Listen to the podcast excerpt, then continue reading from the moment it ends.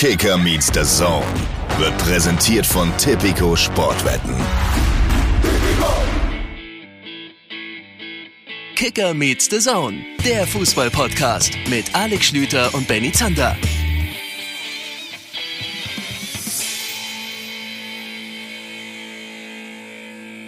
Einen schönen guten Tag. Ihr seid wieder dabei. Das freut mich sehr. Also sind wir ehrlich, viele von euch sind jetzt gerade in diesem harten Monat, in dem man, in dem man die ganzen Vorsätze durchlebt. Man ist dann noch im Fitnessstudio, aber merkt schon, ah, jetzt so Mitte, Ende Januar, vielleicht ziehe ich es doch wieder nicht durch und ich fange vielleicht doch wieder an zu rauchen. Bei Kicker Meets the Zone seid ihr noch dabei. Das finde ich super. Und äh, der Mann, mit dem ich am wenigsten gerechnet habe, der ist auch dabei. Benny Zander, schönen guten Tag. Ja, einen wunderschönen guten Tag auch von meiner Stelle. Es ist natürlich auch so, wir haben einen Vorteil im Vergleich zu mehr Sport machen oder weniger Alkohol oder Fleisch. Ne? Uns kann man auch einfach, während man Schokolade in sich reinschaufelt, auf dem Sofa hören. Das ist der Vorteil, warum wahrscheinlich die meisten Leute dann doch bei Kicker Meets the Zone einfach dranbleiben. Ja, zumal ich äh, dann deswegen auch ehrlich gesagt nicht glaube, dass sich jemand hingesetzt hat, vor dem Jahreswechsel gesagt hat, was wäre dann so ein guter, so ein richtig gesunder neuer Jahresvorsatz, äh, Kicker Meets the Zone hören. Also ich glaube, da gibt es andere. Ja, oder andere weniger. Sachen. Übrigens kann ich, kann ich der Community einmal mitteilen, ich habe Bennys Jahres neu, nächst Jahr Vorsatz, wie sagt man, äh, direkt mal überprüfen können. Die Gitarre ist im Hause Zander weiterhin unangefasst. Aber sie ist weiter nach vorne gerutscht, wie du vielleicht gesehen hast, als du mich letzte Woche besucht hast. Sie steht nicht mehr hinten in der Ecke, sie steht jetzt vorne in der Ecke. Ja, ich, war, ich habe sie sogar einmal kurz angefasst, um dann festzustellen, verdammte Scheiße, das ist eine Linkshänder-Gitarre. Das ähm, ist korrekt. Ja. ja. Ähm, Aber äh, es ist sonst noch nicht viel mit passiert. Nee, Wobei, das wo, stimmt. wo sitzt du da eigentlich? Äh, ach so, ich sitze heute äh, bei, ich habe mich heute bei Freunden einquartiert, weil bei mir vorm Haus ähm, ist der ist Mr. Planierraupe unterwegs. Also da wird gebaut, aber in einer Tour und die Rüttelplatte und wir müssen hier den Boden noch mal ein bisschen platt machen und so weiter. Und da ich dachte, das kann ich den Kicker Meets Saison Leuten nicht zumuten, äh, sitze ich heute hier bei Freunden und auch, ich habe zum ersten Mal, also ich mache heute Sofa Podcast. Also wirklich so auf der Couch sitzend habe ich mich hier so reingesneakt. Das, das, ist super schön. Also ich habe mich, ihr wisst ja, wir haben natürlich eine Mini-Vorbesprechung immer, so von ähm, 0,5 Sekunden, um die Themen einmal durchzugehen, die wir dann mit euch bekaspern wollen. Und ich habe mich schon gefragt, wo das da eigentlich ist, weil ich ja jetzt gerade bei dir gewesen bin. Übrigens, die Menschen, die da draußen Krach machen, die habe ich auch kennengelernt in der vergangenen Woche. Mhm. Haben mir nochmal so zwei, drei Stunden guten Schlaf genommen. Aber schön, dass du mich damals nicht vorgewarnt hast, stattdessen aber jetzt vorsorglich, um dem Krach aus dem Weg zu gehen, zum, zum Freund ziehst. Das ist auch super. Ich möchte an dieser Stelle äh, als allererstes hier zum Start in diesem Podcast mal zwei Hörer grüßen. Und äh, tatsächlich sind es zwei männliche Hörer, deswegen Hörer. Kiko und Matze in Argentinien haben mich äh, angeschrieben bei Instagram und schrieben man, ich halte das mal kurz in die Kamera, damit du das mal sehen kannst. Das hier, warte, ich muss es jetzt noch einmal, ah, jetzt muss ich wieder das, das umdrehen, damit du das größer sehen kannst. Das hier sind Kiko und Matze und ich kann, kannst du mal bitte ganz kurz gucken, wie die in Argentinien rumlaufen. Sieht man das? ja, also, also es ist ein bisschen unscharf, aber es sind, sind es Kicker Meets the Zone T-Shirts. Jawohl. Und unten ja, drunter haben sie einfach, sie haben, sie haben unser Logo genommen und sie haben da, wo dann unten steht, der äh, Fußball-Podcast, das haben sie überschrieben mit roter Schrift mit Ultras. Kicker Meets okay. die Lauf, da laufen einfach zwei Jungs mit äh, hier Sonnenbrille und sehen sehr sympathisch aus, laufen mit Kicker Meets the Zone Ultras T-Shirt durch Argentinien. Wie geil ist das denn? Ich, ich, ich hoffe, es tut euch niemand was. toi, toi, toi. Ja, was haben wir heute vor? Wir, sprechen natürlich über den abgelaufenen Bundesligaspieltag. Ich bin am Freitag in Dortmund gewesen, habe da eine Menge erlebt, unter anderem den besten Dortmunder Auftritt seit Monaten. Und wir haben einen, und ich liebe es, wenn wir diese Formulierung verwenden können, weil oft verwenden wir sie auch ohne, dass wir sie eigentlich verwenden können, einen besonderen Gast.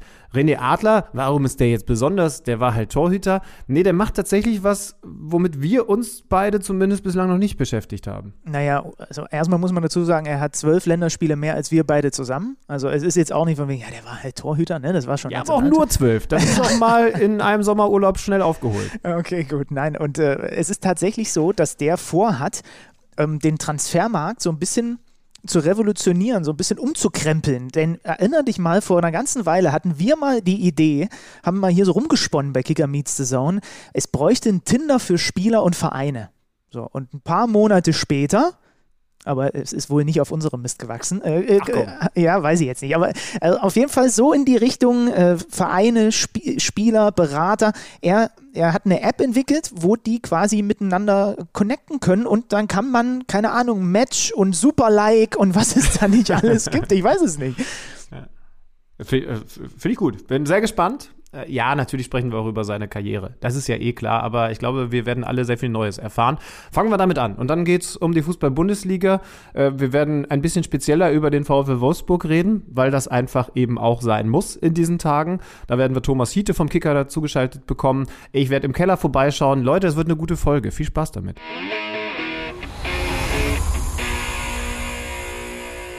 Ich darf ganz herzlich bei uns in der Leitung einen Mann begrüßen, bei dem mittlerweile deutlich häufiger in Artikeln, wenn man sich auf so ein Gespräch vorbereitet, der Satz steht, er ist Geschäftsmann statt er ist Ex-Bundesligaspieler oder Ex-Nationaltorhüter. Alles ein bisschen verwirrend. Ich weiß gar nicht, wie gut ihm das gefällt. Hallo René Adler, guten Tag. Benny, grüße dich. Guten Morgen. Du, das klingt aus deinem Munde so ein bisschen windig. Äh, musste jetzt auch kurz lachen. Also der, der Ex-Profi, der sich als Geschäftsmann versucht. äh, ich, ich, ich versuche oder beziehungsweise ich äh, versuche einfach irgendwie was zu finden, was mir ähnlich viel Spaß macht. Gleich viel Spaß ist wahrscheinlich schwer, schwierig, ähm, wie Torwart zu sein und irgendwie im Matsch rumzuspringen. Und ähm, wenn da Geschäftsmann abgedrückt wird, finde ich das auch ein bisschen over the top.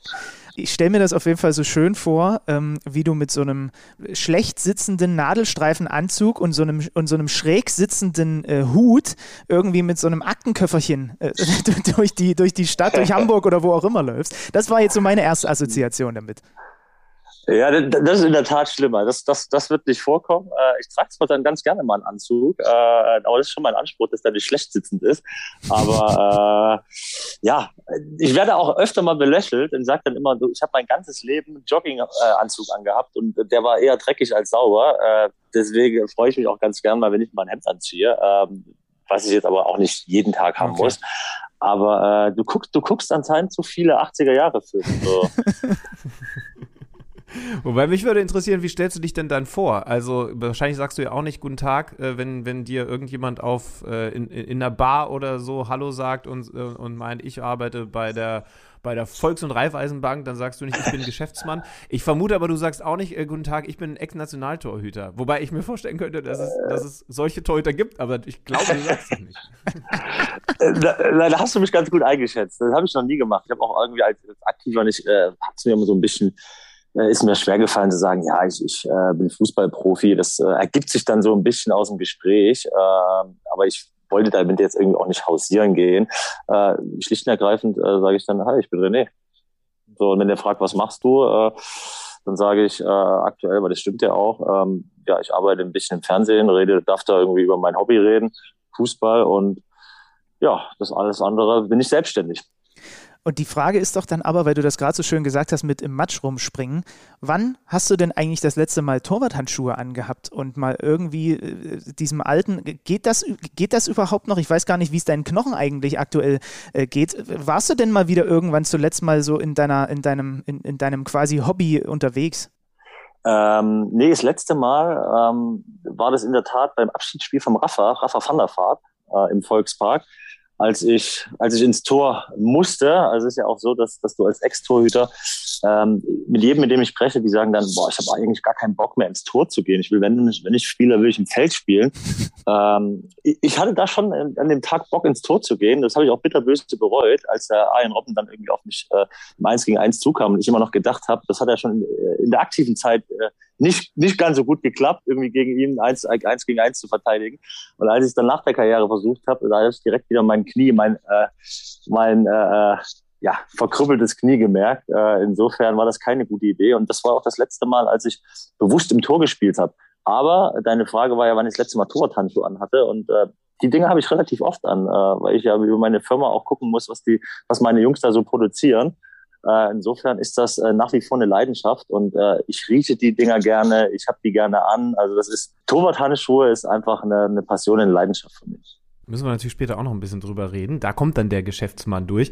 Äh, aber lass uns noch, noch ein bisschen über, über deine Karriere, beziehungsweise vor allen Dingen diese Schlussphase, die ja leider dann von Verletzung geprägt gewesen ist, reden.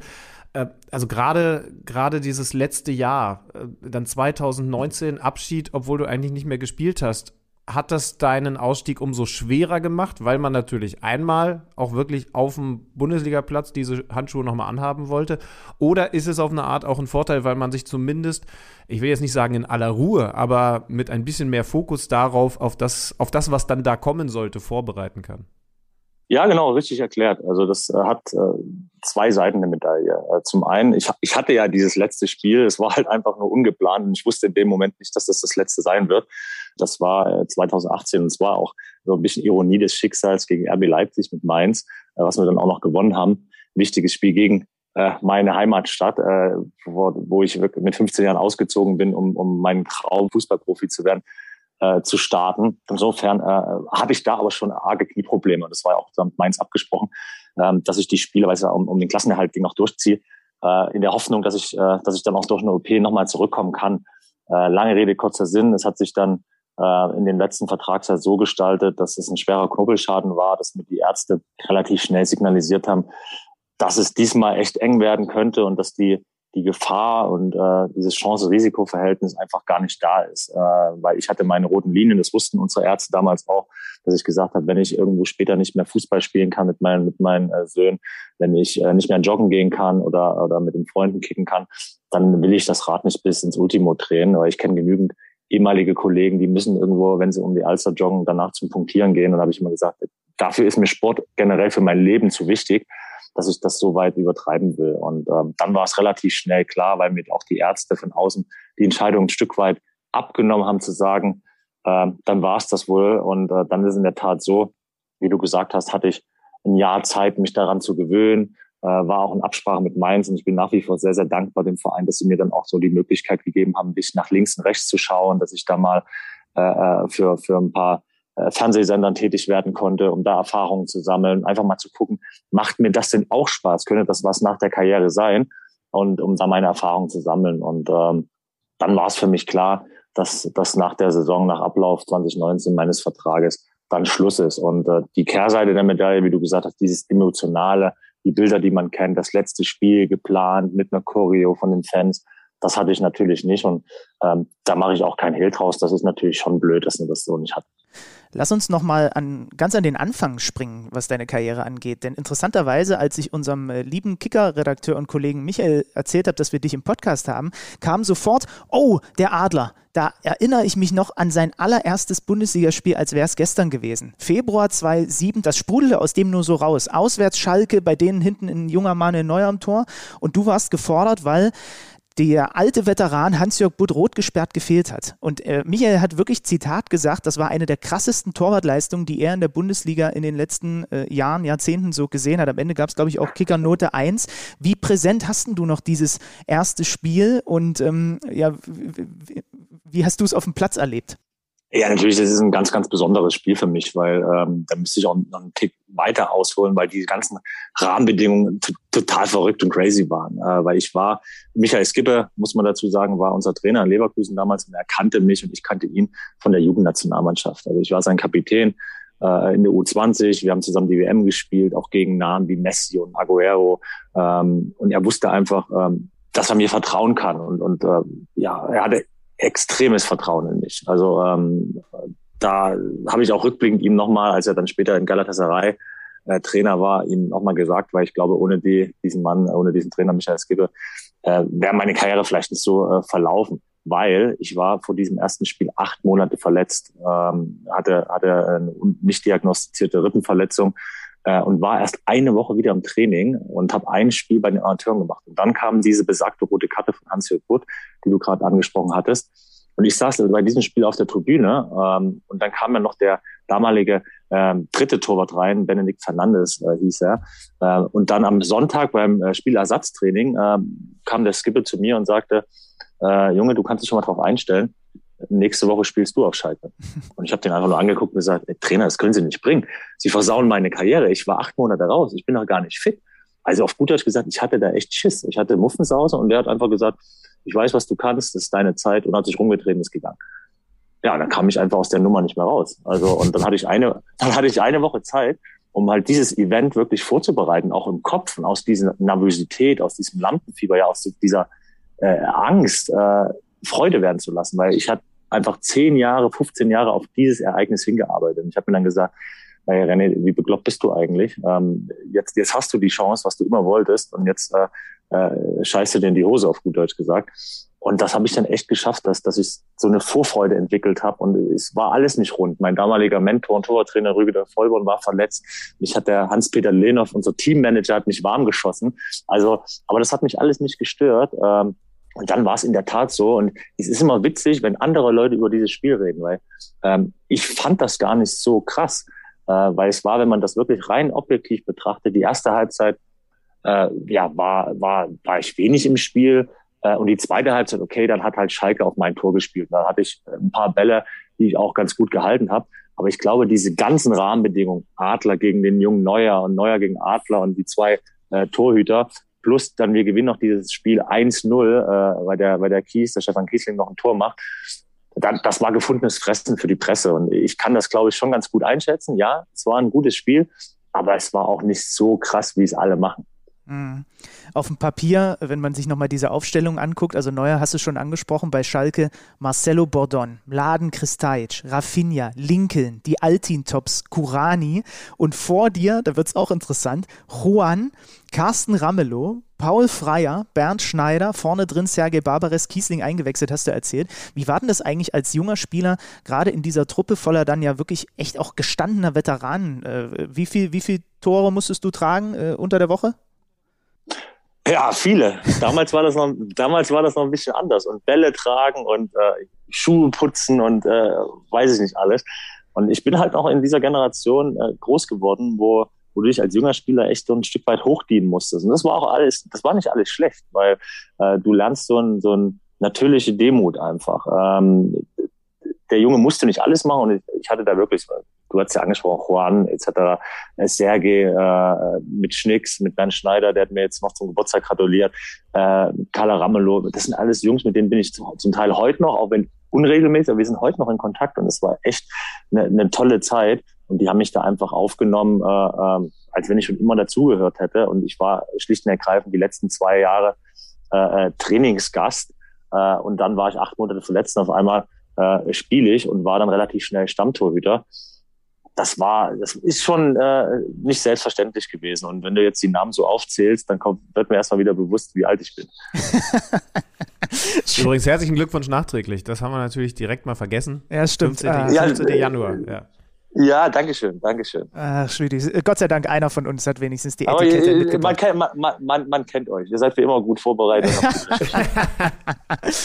ähm, äh, lass uns mal gerne noch über, über eine weniger lustige Sache reden. Und zwar äh, habe ich dann natürlich auch so in deine Bilanz reingeguckt, ja, die, die Vereine, die du hattest, die Anzahl der Spiele, die du gemacht hast. Zwölf Länderspiele. Und am Ende sind es halt dann tatsächlich nur zwölf Länderspiele. Ne? Ich glaube, das ist dann so das sicherlich mit äh, dem Karriereende verletzungsbedingt mit das schwierigste Kapitel in deiner Karriere gewesen. Du wärst 2010 als Nummer 1 zur Weltmeisterschaft gefahren und musstest kurz vorher absagen. Äh, kurioserweise auch wieder wegen der Rippen. Wir haben gerade gelernt, wie vor dem ersten Spiel hattest du da auch deine Probleme. Ähm, wie, wie lief das äh, damals ab und wie lange hat man an sowas zu knabbern?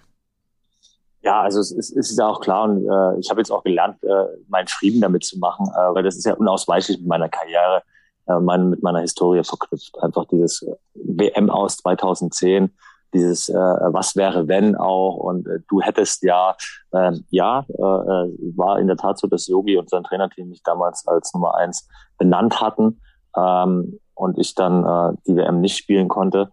Ähm, ich habe ja, äh, schon viel Zeit auch in die Aufarbeitung gesteckt. Ähm, bei sowas steckst du einfach auch nicht so weg. Und ich bin jetzt, äh, und es war auch nie so, dass ich gesagt habe, ach, was wäre gewesen, wenn ich das gespielt hätte. Das sind Gedanken, klar, die kommen mal, aber es bringt ja nichts, sich dann auszumalen äh, und über Eventualitäten äh, nachzudenken. Ähm, das habe ich mir irgendwie ein Stück weit abtrainiert und versuche wirklich da ein Stück weit positiv voranzugehen.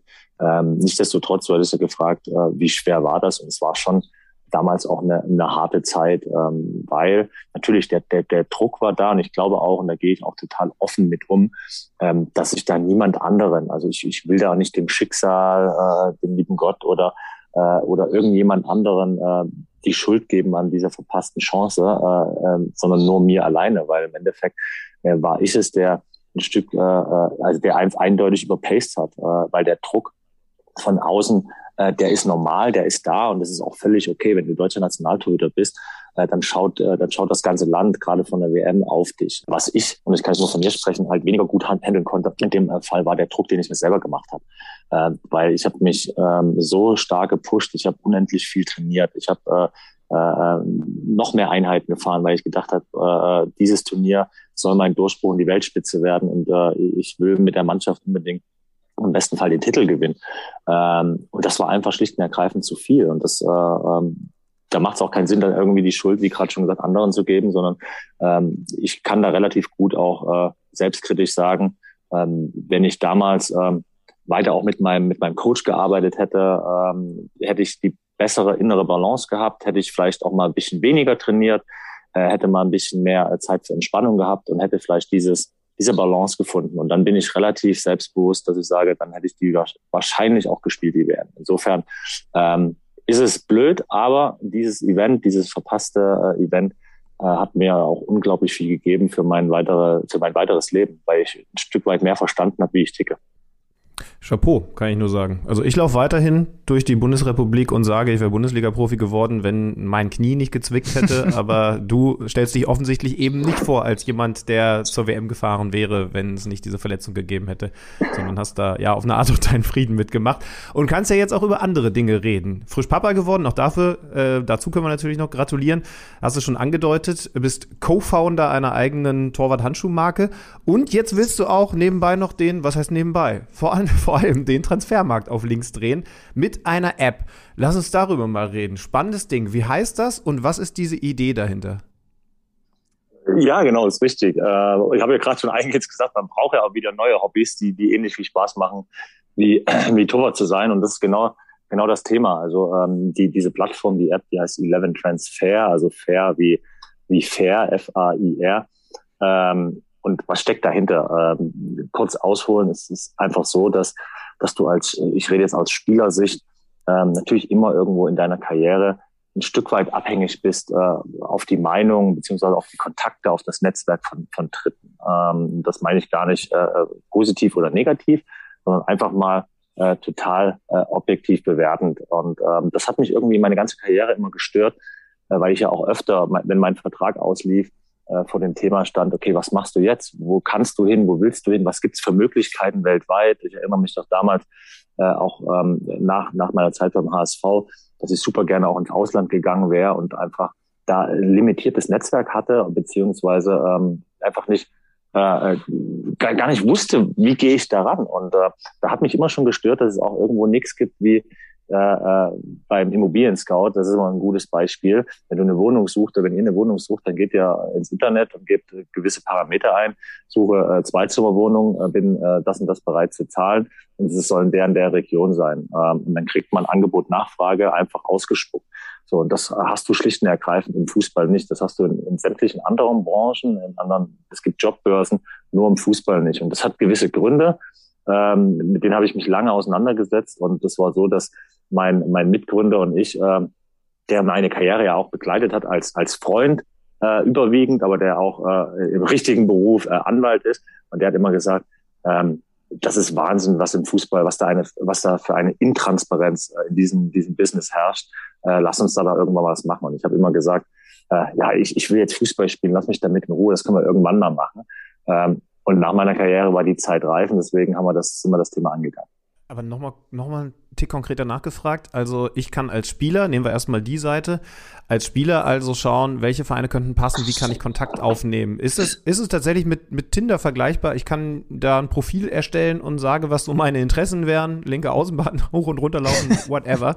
Und dann, und dann kann es da ein Match geben? Ähm, du, Tinder kenne ich mich äh, nicht so aus wie du. Äh, insofern. ich habe das studiert.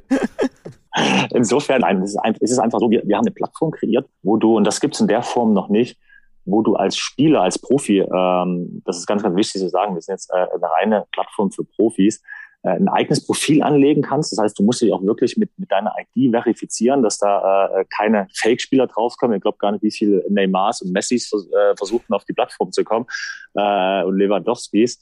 Ähm, das müssen wir natürlich rausfedern. Ähm, und das äh, hat dann einfach, das hat zur Folge, und der Gedanke war, den Spieler wieder ein Stück weit in die Eigenverantwortung zu bringen. Und das heißt nicht, dass der äh, Verträge selber verhandeln soll oder dass der äh, äh, telefonieren soll, wenn er einen neuen Job sucht, sondern er soll einfach äh, ein Stück Eigeninteresse entwickeln, seine Karriere äh, zu überblicken, äh, zu überwachen, weil das ist meine Erfahrung über meine ganze Karriere und ich nehme mich da persönlich total mit ein. Ich, ich war genauso als junger Spieler, auch als älterer Spieler teilweise noch, dass man echt äh, dahin erzogen wird, alles, was außerhalb vom Platz ist, ähm, da habe ich keinen Bock drauf, äh, das sollen andere machen. Ähm, und dann wundert man sich, wenn das nicht so klappt und schiebt die Schuld irgendwie auf die anderen.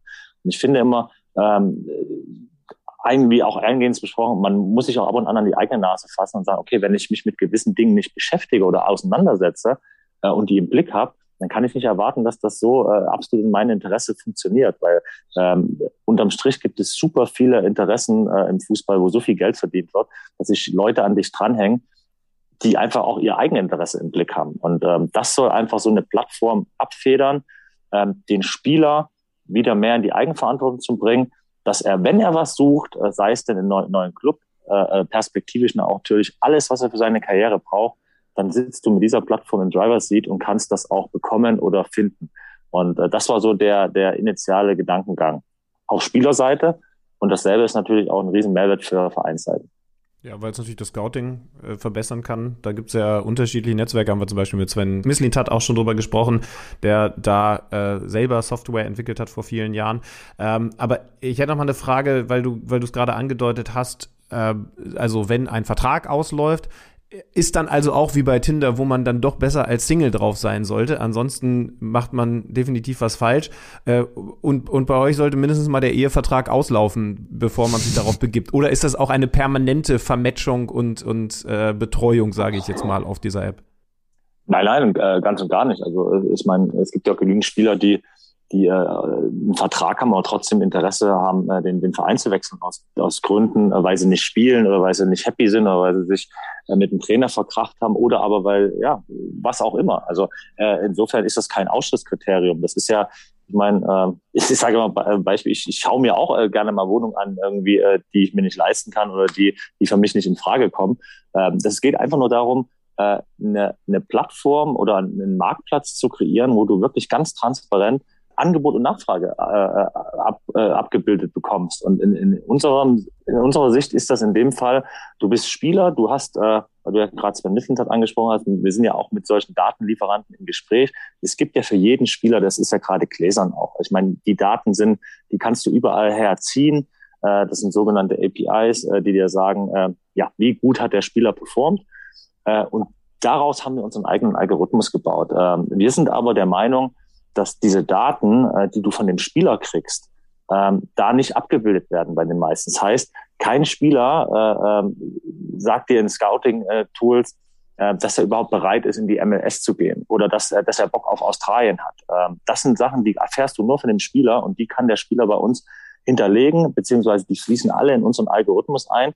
Und da sagt dir die Plattform, das ist dann ähnlich wie bei Parship, ähm, es gibt eine Suche, ähm, und es gibt äh, ein Angebot und unser Algorithmus zeigt dir dann, wie sehr äh, diese beiden zusammenpassen. Da steht dann zum Beispiel äh, äh das Match zu 85 Prozent. Das heißt, der Spieler, der gern äh, nach Australien gehen würde, zwischen 100 und 200.000 Euro im Jahr verdienen wollen würde, ablösefrei ist, äh, ein schneller, äh, trippelstarker, äh, zweikampfstarker und passsicherer Spieler ist, der äh, passt zu 85 Prozent zum Beispiel auf die Suche, die einfach exemplarisch irgendein australischer Verein eingegeben hat. So, und dann kommt man zusammen. Das ist dann in der Tat so wie bei Tinder. Spannend. Gab es denn da schon böse Anrufe von äh, Beratern? Weil ich meine, ein Stück weit macht das ja zumindest einen Teil deren Geschäftsmodells in, in der Theorie obsolet, sage ich jetzt mal. Ja, das ist in der Tat auch wirklich so die, die erste Gedanke, wenn man, wenn man, wenn man das erzählt, äh, der immer wieder kommt, was sagen denn die Berater dazu? Und da ist es mir halt auch immer ganz, ganz wichtig, auch nochmal zu betonen, wir sind ja nicht die Robin Hoods, die irgendwo die Branche von den bösen Beratern befreien, äh, befreien müssen. Weil nochmal, Beratung ist was Gutes. Ne? Also äh, junger Spieler, der, der, der äh, viele Einflüsse hat, äh, der braucht Beratung. Ähm, was ich aber in den letzten Jahren immer wieder gesehen habe, ist, dass sich die Beratung viel zu sehr auf diese Säule Vermittlung konzentriert, weil da natürlich das ganze Geld hängt. Und äh, ich, ich finde immer einen Fakt, der wurde mir mal gesagt, äh, könnt ihr mal äh, nachprüfen, ob der so stimmt, dass es teilweise jetzt mehr, also alle zusammengenommen, mehr Spielerberater als Spieler gibt. Und das ist doch schon ein Fakt, äh, der, der einfach hinkt äh, und zeigt einfach, dass da so viel Interesse und so viel Gier auch im Markt ist, äh, schnelles Geld zu verdienen.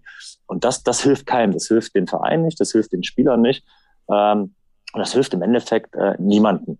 So und äh, dementsprechend äh, zusammengefasst, äh, wenn diese Plattform sich durchsetzt und davon bin ich absolut überzeugt, weil der Fußball digitalisiert sich, äh, ähm, ist im Vergleich zu anderen Branchen noch mindestens fünf Jahre zurück. Das heißt, ähm, auch Transfergeschäft wird digitalisiert. Äh, da glaube ich ganz, ganz fest dran. Ob das jetzt äh, durch uns ist oder irgendjemand anderes oder ob die Zeit jetzt schon reif ist. Ich hoffe es nicht. Ich glaube auch fest daran. Ähm, aber es wird die Berater nicht gänzlich ersetzen. Ähm, aber was es machen wird, ist, es wird, es wird die Guten von den Schlechten, sprich von denjenigen, die wirklich nur äh, intrinsisch oder Eigeninteresse haben, schnelles Geld zu machen und in ihre eigene Tasche wirtschaften, die wird es ein Stück weit vom Markt nehmen, weil, ähm, weil wir als Plattform den Markt transparenter machen. Und du kannst als Spieler nachvollziehen, äh, was, was passiert. So, und das ist das, was auch äh, äh, Kimmich gesagt hat. Äh, deswegen fand ich das äh, ähm, so, so toll, was er gesagt hat. Äh, natürlich sitze ich mit am Tisch, weil es wird über meinen Vertrag verhandelt und da sollte ich doch dabei sein äh, und hören, was gesprochen wird. Ähm, und das ist, äh, das ist eine Aussage, beziehungsweise das ist das, was wir digital abbilden. Bei uns kommt der Spieler mit an den Tisch und ist immer irgendwo mit im Loop und weiß, was, was gesagt wird. Inwiefern fließen da deine eigenen Erfahrungen mit ein? Sprich, wenn wir dich schon als Insider hier haben, wir haben zum Beispiel noch nie mit einem aktuellen oder ehemaligen Spieler mal darüber gesprochen, wie eigentlich konkret zum Beispiel eine Vertragsverlängerung abläuft. Wie sehr warst du dort als Spieler involviert? Hat sich das vielleicht auch im Verlaufe deiner Karriere so ein bisschen geändert? Mit der Erfahrung wolltest du dann auch mehr mit am Tisch sitzen und involviert sein? Ja, das hat sich total geändert und äh, das ist mir auch ganz, ganz wichtig, äh, dass hier nicht rüberkommt und sagt, ach, der Adler, äh, der, der weiß ja alles besser oder der hat ja alles anders gemacht. Äh, nee, ganz und gar nicht. Also ich, äh, ich war auch jemand, der gesagt hat, äh, gerade auch am Anfang seiner Karriere, äh, lass mich mit den ganzen Scheiß in Ruhe, äh, Geld anlegen. Ja, ich, ich wurde sparsam erzogen, aber du hast als 18-Jähriger zum Beispiel viel Geld. So, du hast keine Familie, die, die äh, da eine Ahnung von hat, äh, was machst du mit dem Geld, ne? weil sie nie irgendwo äh, auch so viel Geld zur Verfügung hatte. Und dann kommen auf einmal super viele Leute, die äh, mit super tollen Ratschlägen, die es alle besser wissen, wie man das Geld anlegt oder äh, was der nächste tolle Club für deine Karrierestation äh, sein soll. Ähm, und ich war auch so, dass ich gesagt habe, lass mich damit alles in Ruhe. Ich will doch nur Fußball spielen ähm, und das Rest, den Rest machen andere. Und ich habe einfach aus einer Naivität und aus einer Loyalität ähm, auch auf Leute vertraut, wo ich ganz klar geglaubt habe und auch der festen Überzeugung war, äh, die können das, die konnten das wahrscheinlich auch. Ähm, aber ich habe auch gedacht, die machen das natürlich aus, aus absolutem äh, Interesse für mich, weil ich bin der Klient. Und äh, da wurde ich jetzt äh, nicht nur äh, bei Spielerberatern, da wurde ich generell äh, in allen Sachen, die, die, die uns Fußballprofis verkauft werden, ein Stück weit auch oft enttäuscht, weil einfach da äh, der Eigeninteresse der Leute, die das verkaufen, oftmals auch im, im, ja, im Vordergrund steht. Ähm, das, das, das, das ist einfach so. Und da muss man auch ganz kritisch sagen, äh, da ist natürlich die, da sind die Fußballer, die jung sind, wenig Interesse haben. Ich nehme mich da, wie gesagt, mit rein. Ich war sau bequem. Gefundenes Fressen.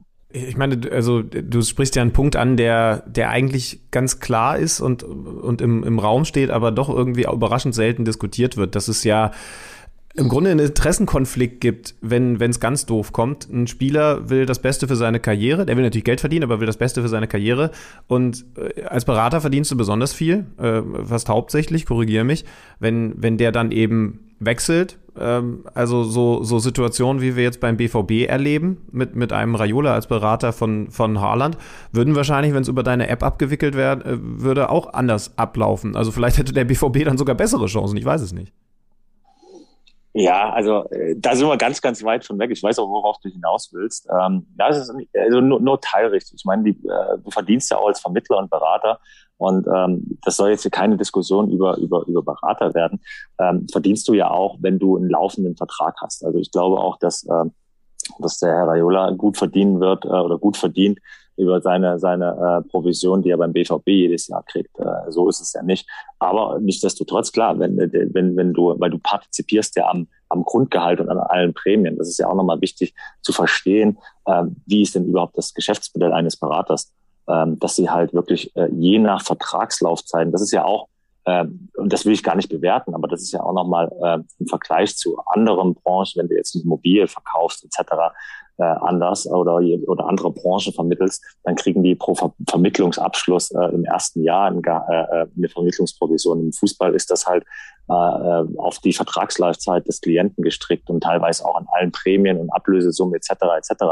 Aber ähm, das ist auch da Angebot Nachfrage. Ich finde es halt nur und ich will immer wieder auf diese Transparenz heraus, ähm, dass es halt äh, äh viele viele Situationen gibt, wo Spieler einfach äh, äh, Möglichkeiten gar nicht erfahren.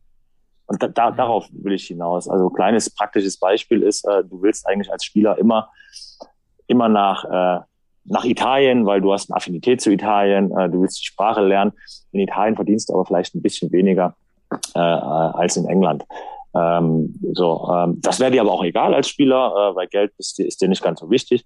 So, und äh, dein Berater äh, hat aber dann natürlich ein hohes Interesse äh, dich nach England zu bringen.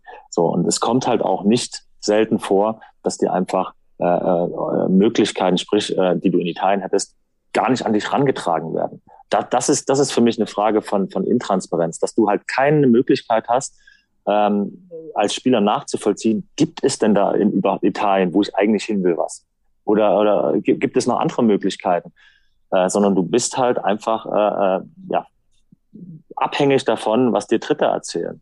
Äh, und da sind wir wieder bei dem Punkt, ähm, es gibt sehr, sehr viele gute Berater, äh, die ein ganz enges und loyales Verhältnis haben.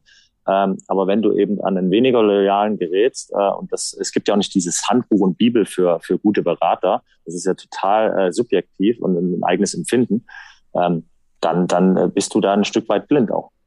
Ja, spannend, dass du das sagst, weil äh, das hat jetzt zwar nichts mit einem Wechsel zu tun, aber selbst wir erleben das, wenn man schon an etwas ganz Banales wie Interviewanfragen denkt. Ne? Also, ähm, dass manchmal Interviewanfragen von uns an die entsprechenden Leute gar nicht weitergeleitet werden, um die es eigentlich geht und die wir gerne interviewen würden. Und dann lernt man über Umwege oder zufällig jemanden persönlich kennen und spricht mit ihm darüber und dann merkt man, der hat noch niemals davon gehört und sagt dann zu. Das ist so, so ein bisschen die, das auf unser, ja, auf unser ja. Geschäft runtergebrochen. Ist total interessant. Ja? Und dabei hätte er eigentlich großes Interesse gehabt, unsere Sprache zu lernen und sowas. ja, ja. Nein, oder, oder er hat ja, er wahrscheinlich großen Bock gehabt, mit euch einfach mal zu quatschen, weil er, weil er den Podcast auch hört. Ähm, und, und das ist halt so ein Thema, wo ich sage, ähm, das meine ich mit gefundenem Fressen und, und da, das ist natürlich auch, äh, die Fußballer sind bequem, ähm, die wollen sich auf ihren Job konzentrieren und sind halt einfach seit Jahren dahin erzogen worden, ähm, ja, das so zu machen. Ähm, und äh, es wird halt, und, und, und die dritte, ich, wie gesagt, das soll nicht immer die Berater sein. Das ist ja in, in allen Thematiken, ob das jetzt Interviewanfragen sind, äh, ganz schlimm auch Investments, äh, äh, Thematiken. Also überall ähm, versucht man den Spieler auch, auf den er ohne Frage ziemlich viel einprasselt, ein Stück weit zu isolieren. Und das dient auch oftmals des Schutz des Spielers, das muss man auch so sagen. Aber äh, du bist dann natürlich als Spieler nochmal ein Stück weit blind, weil du hast diesen Gatekeeper, der dann einfach entscheidet, äh, ja, das lasse ich mal durch oder das eher nicht. Äh, und als Spieler kriegst du oftmals davon gar nicht, gar nicht mit. Und äh, deswegen ist das ein, ein super treffendes Beispiel und das kannst du halt in jede Branche darunter packen. Und äh, wir als Plattform versuchen halt, ähm, da den Spieler in den Mittelpunkt und äh, vielleicht auch perspektivisch äh, Interviewanfragen von euch über, über unsere Plattform, dass der Spieler dann einfach sieht, äh, ah, guck mal, hier ist eine Interviewanfrage äh, von, von, von KMD. Da habe ich mal Bock drauf. Hier ist der direkte Kontakt zu Benny. Ähm, äh, ich rufe den mal an oder schreibe dem mal eine Message. So, und ähm, ich stelle mir halt immer die Frage, ähm, äh, Transparenz ist, ist generell nichts Schlechtes. Äh, und ich erlebe, und das ist meine Meinung, sonst bräuchte ich hier nicht antreten, dass wir uns gerade echt in, in einem Wertewandel ähm, befinden, auch bei den, bei, der, bei den Fußballern, bei den Spielern. Also ich habe vor 20 Jahren äh, oder vor 10 Jahren mich noch nicht mit dem Thema ESG so in dem Thema äh, beschäftigt wie jetzt. Und ich sehe auch super viele Spieler, denen das wichtig ist, äh, die sich in Form von Positionierung äh, für Sachen stark machen, die politisch engagiert sind. Also ich kann mich noch dran erinnern, auch wenn ich jetzt ein bisschen springe, da wurde mir vor zehn Jahren noch gesagt, auch im Rahmen der Nationalmannschaft, also oh, Statements zu Politik, lass es mal lieber. Ich konzentriere dich auf Fußball, das wollen wir nicht. So, und jetzt ist das gefordert. Das heißt, es ändert sich extrem viel.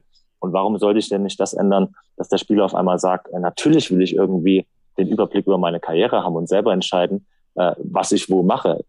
In, in, in Zusammenarbeit mit meinem Team. Und da zählt natürlich ein guter Berater, äh, guter Berater ohne Frage mit dazu. Äh, Riesenfass, aber natürlich ein total in, interessantes, spannendes Fass, das du da jetzt noch aufmachst. Äh, wahrscheinlich wäre es gut, wenn du uns da mal mit so jemandem wie Leon Goretzka matchst, weil, weil das ja so ein Paradebeispiel ist für jemanden, der auch einfach sagt, okay, ich positioniere mich dann, wenn es sein muss und manchmal muss es äh, für ihn schönerweise, wie ich finde, sein, auch politisch und entsprechend hat sich da ganz, ganz viel verändert. Was waren dir früher wichtig? Das würde mich interessieren, weil wir es ja wirklich noch nie thematisiert haben in all den Folgen hier. In Verträgen. Also man hört ja immer von Klauseln Klauseln. Und natürlich ist es auch nur, auch nur logisch, dass, dass, dass du Geld verdienen wolltest, ganz klar. Aber äh, früher hat man dann immer, immer von sowas wie Stammplatzgarantie gehört und dann gibt es ganz kuriose Klauseln, dass da jemand immer seinen Friseur mit dabei haben will. Hattest du mal im Vertrag irgendwas, was dir einfach persönlich ganz wichtig gewesen ist? Na, muss ich mal kurz überlegen. Ähm, Nee, also das mit, äh, äh, wenn du dir meine Frisuren anguckst, die ich meine Karriere über hatte, dann hatte ich definitiv keine Klausel mit dem Friseur dabei. äh, allerweil hätte, hätte ich den verklagen müssen. Ähm, nein, also das, das hatte ich nicht. Also äh, klar, das Finanzielle ist im Endeffekt äh, das, das, das, worum es ging. Und äh, nochmal, auch ich war sehr, sehr naiv da. Und ähm, ich bin auch kein, ich bin kein Spielerberater. Ich habe äh, ich habe noch keine Verträge verhandelt. Äh, insofern will ich jetzt hier auch nicht mit gefährlichem Halbwissen irgendwie rumschießen. Ähm, äh, für mich war immer wichtig, äh, sportliche Perspektive. Ne? Also Team, äh, fühle ich mich da wohl. Ich wusste, ich kannte mich als, als Persönlichkeit und das habe ich immer als, als Bewertungsgrundlage äh, gelegt. Ähm, äh, passt der Verein zu mir? Ähm, passt der Verein zu meinen Werten? Ähm, klar, stimmen, stimmen die, äh, das stimmt das Finanzielle, das ist äh, auch super wichtig. Stammplatzgarantie ähm, habe ich so in der Form auch noch nicht eigentlich gehört, äh, weil ich finde, wir bewegen uns im Sport äh, und jeder Verein, der irgendwie eine Stammplatzgarantie vertraglich zusichert, ähm, da, da finde ich, da, da stimmt irgendwo was nicht. Ne? Also und da, wenn du einen Spieler haben willst, der der äh, das vertraglich zugesichert haben willst, dann musst du schon die Frage stellen, was ist denn das für ein Typ? Er, er hat ja nicht genügend Selbstvertrauen zu sagen, dass den Stammplatz hole ich mir über gute Trainingsleistung. Äh, also schwierig.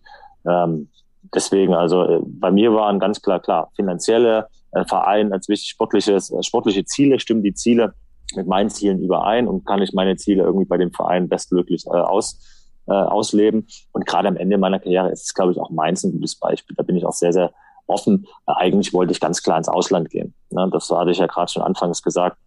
Äh, ich wollte noch mal eine andere Sprache lernen. Ich wusste, das ist der letzte Vertrag meiner Karriere. Äh, ich wollte eine neue Kultur kennenlernen. Ich wollte eine Sprache lernen. Geld war mir da nicht so wichtig. Ähm, und das, wo ich gesagt habe, das matcht wirklich richtig, richtig gut im Ausland, das gab es nicht. Oder ich hatte das Netzwerk nicht oder ich hatte nicht die Möglichkeiten. Auf jeden Fall ähm, kam ich da nicht zu, zu dem Verein, den ich mir so gerne äh, erwünscht hatte. Und dann ist jetzt nicht meins, das soll meins nicht falsch verstehen, irgendwie äh, zweite Lösung gewesen.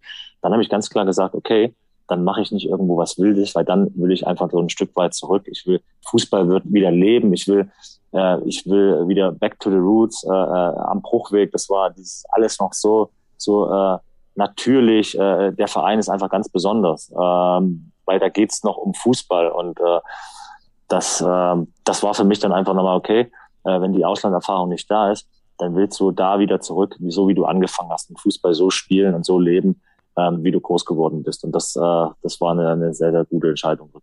Ja, das, das kann man wohl sagen. Wie war das bei dir mit der Vertragslaufzeit? Gibt es da unterschiedliche Typen? Das ist wahrscheinlich auch was, was sich über die Karriere verändert, aber warst du eher der Typ, der Sicherheit über längere Zeit haben wollte? Oder, kann ja auch eine Lösung sein, der absichtlich gesagt hat, macht mir mal jetzt nicht zu lange Verträge, weil ich will dann flexibel sein und vielleicht die nächsten Schritte mit neuem Vertrag woanders machen können. Äh, ganz klar der, der Sicherheitstyp. Ähm, ich will nicht sagen, dass ich da äh, ein Heimscheißer war, aber ähm, ich war, ich, ich war, ich war schon ähm, ich war schon sehr, sehr sicherheitsdenkend. Und das ist so ein bisschen, wo ich sage, Mensch, äh, wenn ich was bereue, dann da, dass ich da vielleicht öfter mal ein Stück weit äh, den Mut gehabt hätte, aus der Komfortzone rauszusteigen und zu sagen, ich habe nicht die Sicherheit, aber genau das suche ich, ähm, auch wenn du nicht der Typ bist.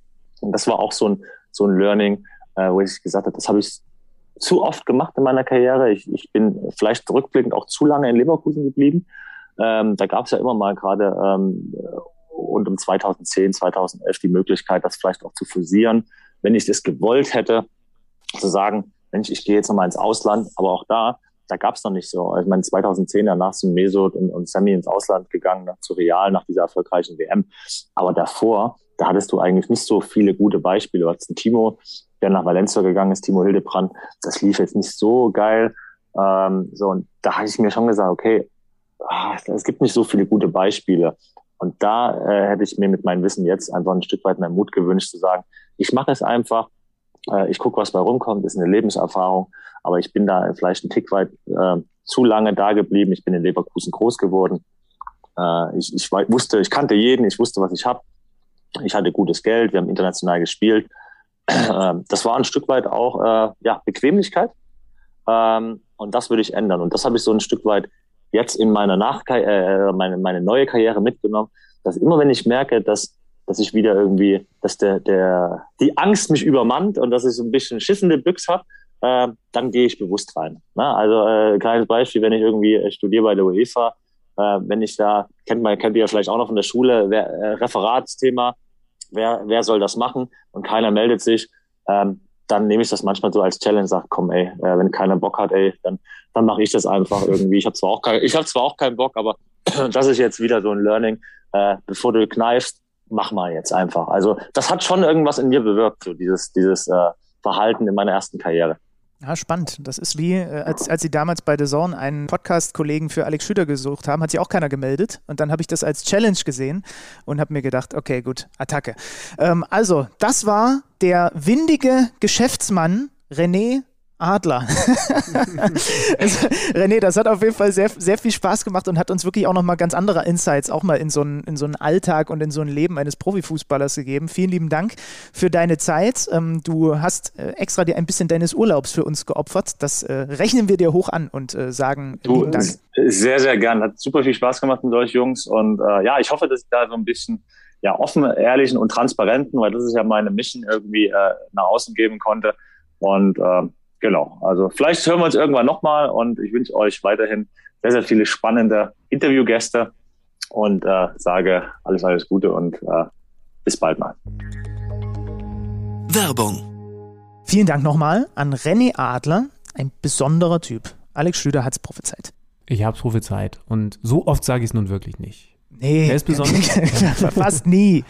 Ab und zu schon, aber auch nur, wenn es wirklich meine Meinung ist und wenn ich glaube, dass wir den Zuhörern was Besonderes liefern können. Habe ich zuletzt gesagt, ich weiß, bei Chinedo Ede, als wir in Berlin gewesen sind, das Ganze im Dezember, und euch diesen besonderen Typen vorgestellt haben. Hauptprotagonist, ihr erinnert euch, und habt es ja hoffentlich auch schon verfolgt, unserer Doku auf The Zone Underground of Berlin. Vom Wedding in die Bundesliga. Sechs Fußballprofis und ihr Weg nach oben und dann aber eben auch noch, was danach passiert ist. Die ungeschminkte Wahrheit über Fußballkarrieren, besonders das Ding.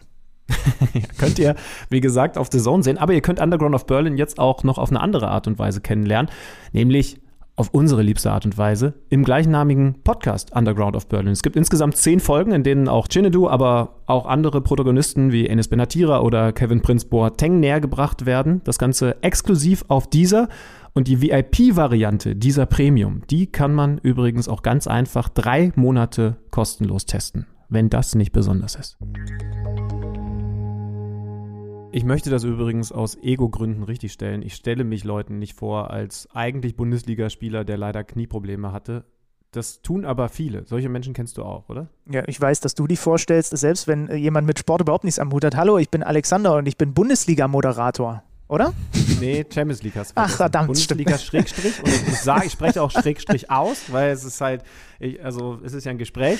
Bundesliga, Bindestrich, Schrägstrich, Champions League Moderator, Schrägstrich Reporter, Schrägstrich Kommentator. Und sie so, und dann sind die Hallo. meisten schon weg. Und was mit Podcaster? So geht's nicht. Ähm, äh, auf jeden Fall hast du natürlich recht. Es gibt viele solche Leute. Ich, also ganz im Ernst, Schönmann. Du hattest hundertprozentig irgendwann in deinem Leben mal eine Phase wie ich, dass man dachte, naja, als sie noch nicht so gut war, naja, für MLS würde es wahrscheinlich noch reichen.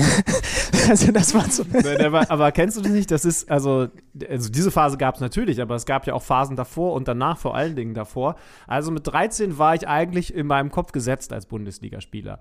Und dann wirst du älter, dann wirst du so 14, 15 und dann merkst du, es kann doch eng werden, weil du hast die Bezirksliga noch nicht verlassen. Mhm. Und ähm, Lothar Matthäus hatte zum selben Zeitpunkt die Bezirksliga gerüchteweise schon verlassen. Und dann merkst du, also jetzt bist du 18, ähm, hast dich zu sehr auf andere Dinge, Schule und so ein Mist konzentriert. Jetzt müsstest du eigentlich Profi sein, das wird nichts mehr. Und dann kommt dieser Moment, dass du sagst, okay, aber, aber wenn es für die Bundesliga nicht reicht, was ist mit der MLS? Das machen normalerweise Profis dann ganz am Ende, Genau. so wie Lorda zum Beispiel. Vielleicht bist du einfach der Revoluzzer und fängst damit an.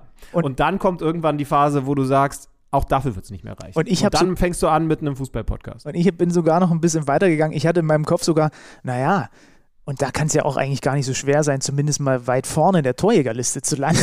also vollkommen absurd. Mittlerweile ist meine Fallback-Strategie, ich kann natürlich jetzt nicht mehr mit über 30 und die meisten Spieler sind deutlich jünger als ich, kann ich über sowas nicht mehr reden. Auch die MLS ist mittlerweile zu professionalisiert. Meine nächste Fallback-Strategie ist jetzt, dass ich sage, naja, ich werde irgendwann nochmal einen erfolgreichen Roman schreiben. Das- ist auch nämlich so eine Sache, die man einfach noch so Jahre hinschieben kann, weil selbst mit 70 könnte ich noch sagen, ja, ich habe noch 10 Jahre oder noch 20 Jahre Zeit dafür.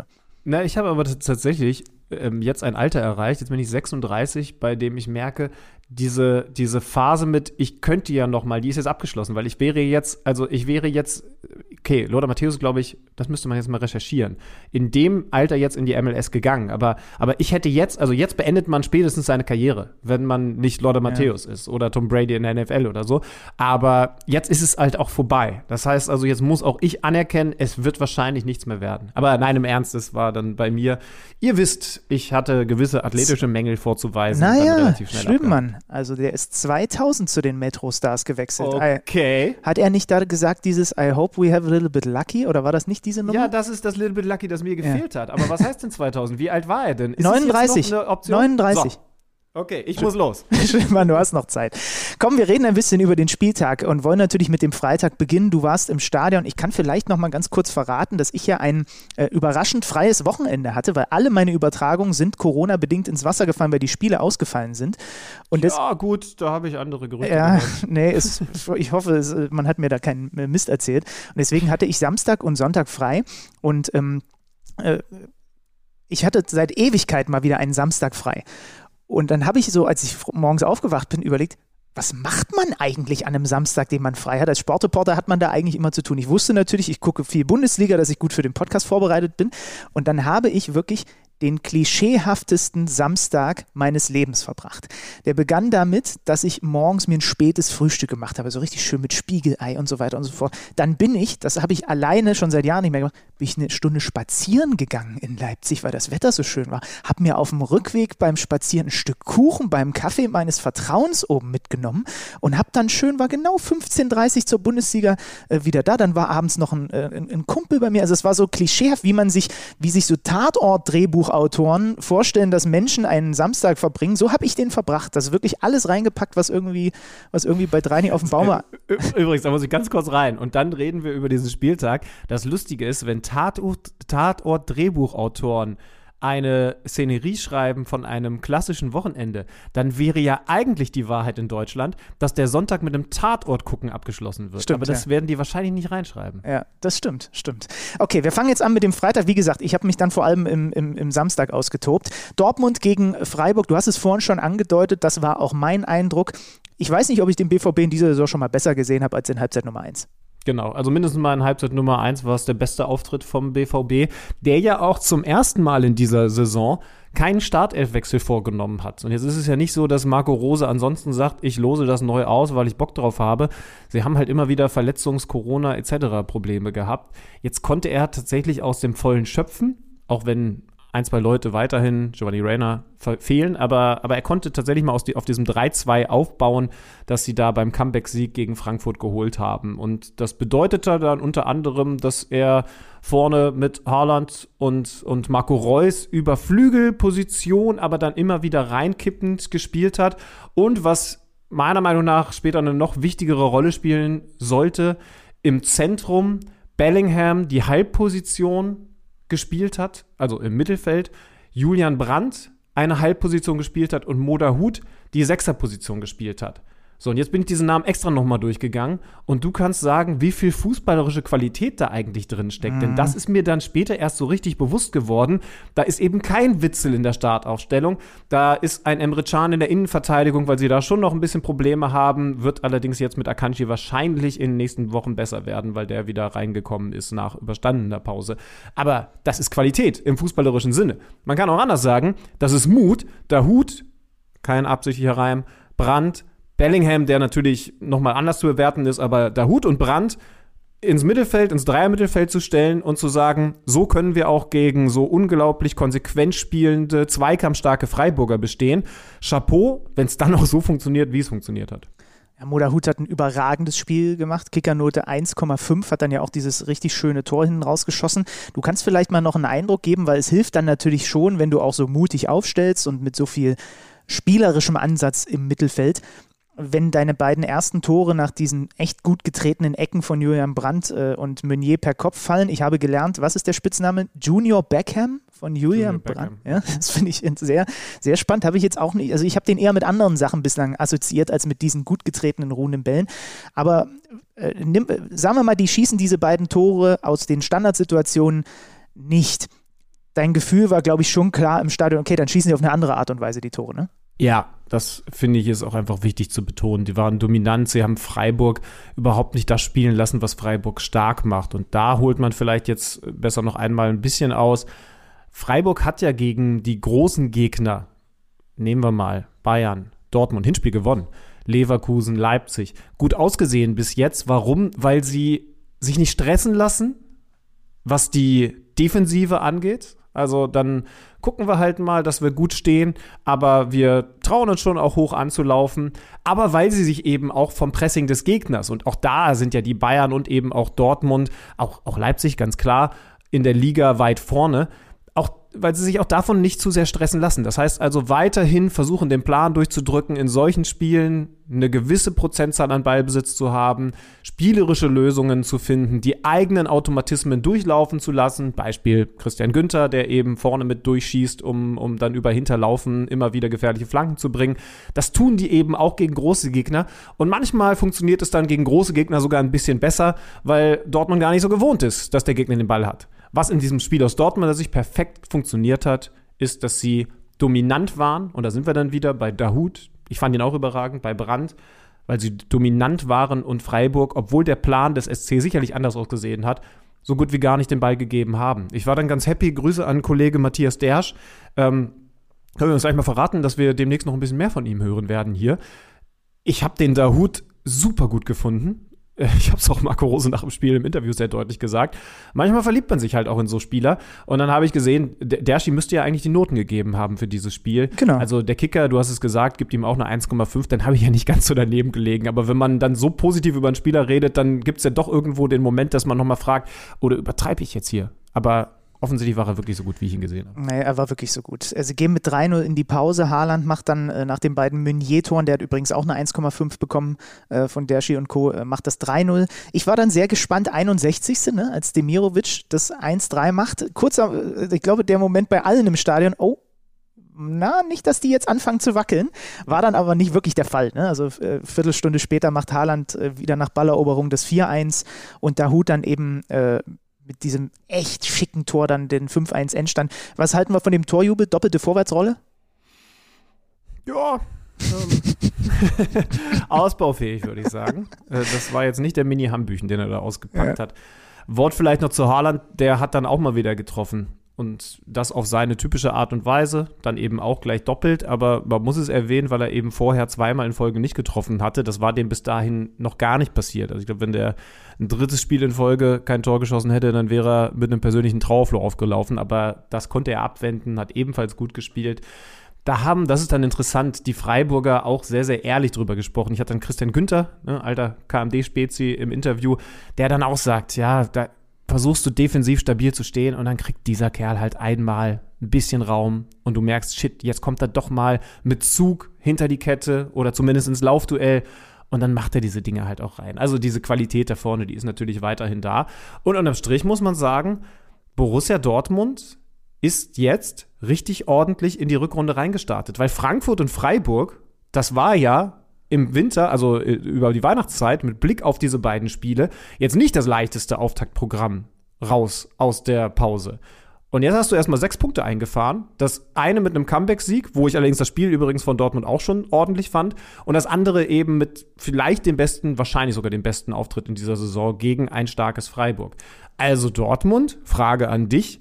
Jetzt doch aber so richtig klar die Nummer zwei in Deutschland, weil man Bayern halt leider weiterhin da vorne hinsetzen muss. Aber, ja. aber der Abstand ist ja, und das wird mir fast ein bisschen klein geredet, groß in Richtung 3, 4, 5, 6. Wo wir ja auch über Mannschaften reden, die das toll machen. Aber Dortmund ist, und das kannst du nicht wegdiskutieren, im Moment klar die zweitbeste Mannschaft. Und auch wenn dieses Zweit immer komisch klingt, das ist ja, wenn die Bayern mit in deiner Liga spielen, ein sehr großes Kompliment.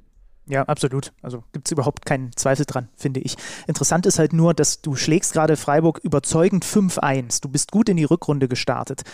Und dann ploppt dir dieses Thema Haaland auf, ne? der da beim Kollegen Jan Age Fjordhoft im norwegischen Fernsehen steht und eine Baustelle aufmacht, wo eigentlich man als Dortmund ja sich freuen will über Ruhe und über Positives und Optimismus und guck mal, wir sind in der Spur und plötzlich steht dein wichtigster Spieler dort am äh, Mikrofon und sagt, ja, der Verein übt äh, Druck auf mich aus und äh, ich wollte eigentlich das von mir weghalten und wollte mich auf Fußball konzentrieren, aber dann muss da jetzt demnächst irgendwie eine Entscheidung fallen. Es haben zwar alle Entscheidungsträger vom BVB gesagt, sie wissen nicht, wo das herkommt. Es gibt keine Gespräche in der Richtung, dass irgendwie Druck aufgebaut wird.